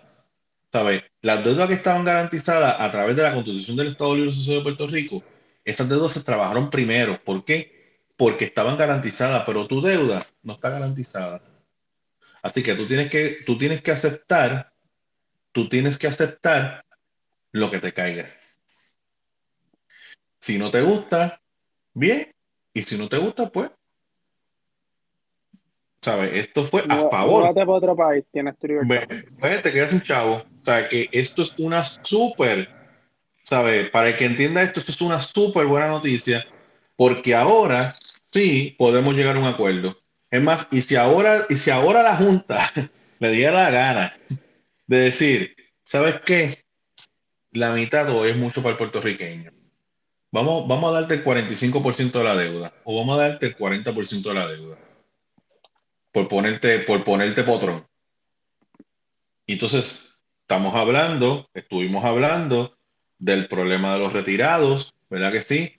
De que no hay dinero en el pote, pues entonces ya tú tienes un espacio ahí para poder este, eh, cuadrar unas cosas que no habías podido cuadrar con, relación a la que pues, son buenas noticias. Yo sé que a lo mejor la gente espera, espera otras cosas, pero tenemos que entender la posición que, que estamos, perdón, te saqué, de, te saqué del tema, papá, que vi eso ahí y fue una buena no, había que anunciarlo. Este, pero nada, con relación a las campañas políticas, con relación a Ángel Pérez, todavía estoy pendiente para ver si, si tiran algo, no, no se ha tirado nada todavía con relación a Ángel Pérez. Este, pues tengo aquí la defensa alega que la prueba del gobierno federal requiere, pero requiere, ok, el gobierno federal requiere al jurado hacer inferencia. Todavía están, eso fue hace 37 minutos. Este, yo creo que si pasase algo, pues lo pudiera, pudiera grabarlo y dejarlo grabado por ahí para la gente y qué sé yo. Pero por ahora yo creo que todavía, yo no sé si esto entre hoy y mañana, pues se, se resuelve el problema de, de, Ángel Pérez. Y nada, mano, estamos gozando, brother. Este, son tiempos difíciles, Manny, de verdad, son tiempos difíciles, pero vamos a echar para adelante. Pero son tiempos, son tiempos complicaditos, difíciles lo que está viviendo. Yo espero que este, a los retirados del gobierno de Puerto Rico, pues, de, de, de la autoridad de energía eléctrica se les pueda cumplir. Esto, esto para mí, eso es prioridad y desde aquí yo lo digo, ¿sabes? A esta gente hay que pagarle, brother. Hay que pagarle, son viejitos, estos están retirados, este, y ellos trabajaron lo que iban a trabajar y, ¿sabes? A mí si me pasa algo, yo busco trabajo.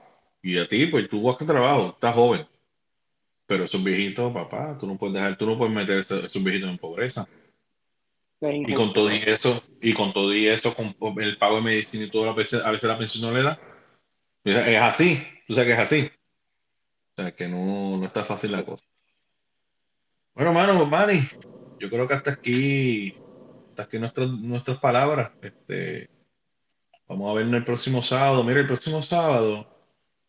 Yo quiero hablar de Bukele el próximo sábado, brother. Quiero hablar de la noticia de Bad Bunny. Yo solo quiero coger por encimita, pero de Bukele, hermano, que, que le están tirando duro a Bukele, brother. Muy fuerte, muy fuerte. Gente que, ya tú sabes, e- esto esto es normal que fuera a pasar. Este, y hay un video que vi de, de un canal mexicano que estaban analizando Bukele y las cárceles de Bukele.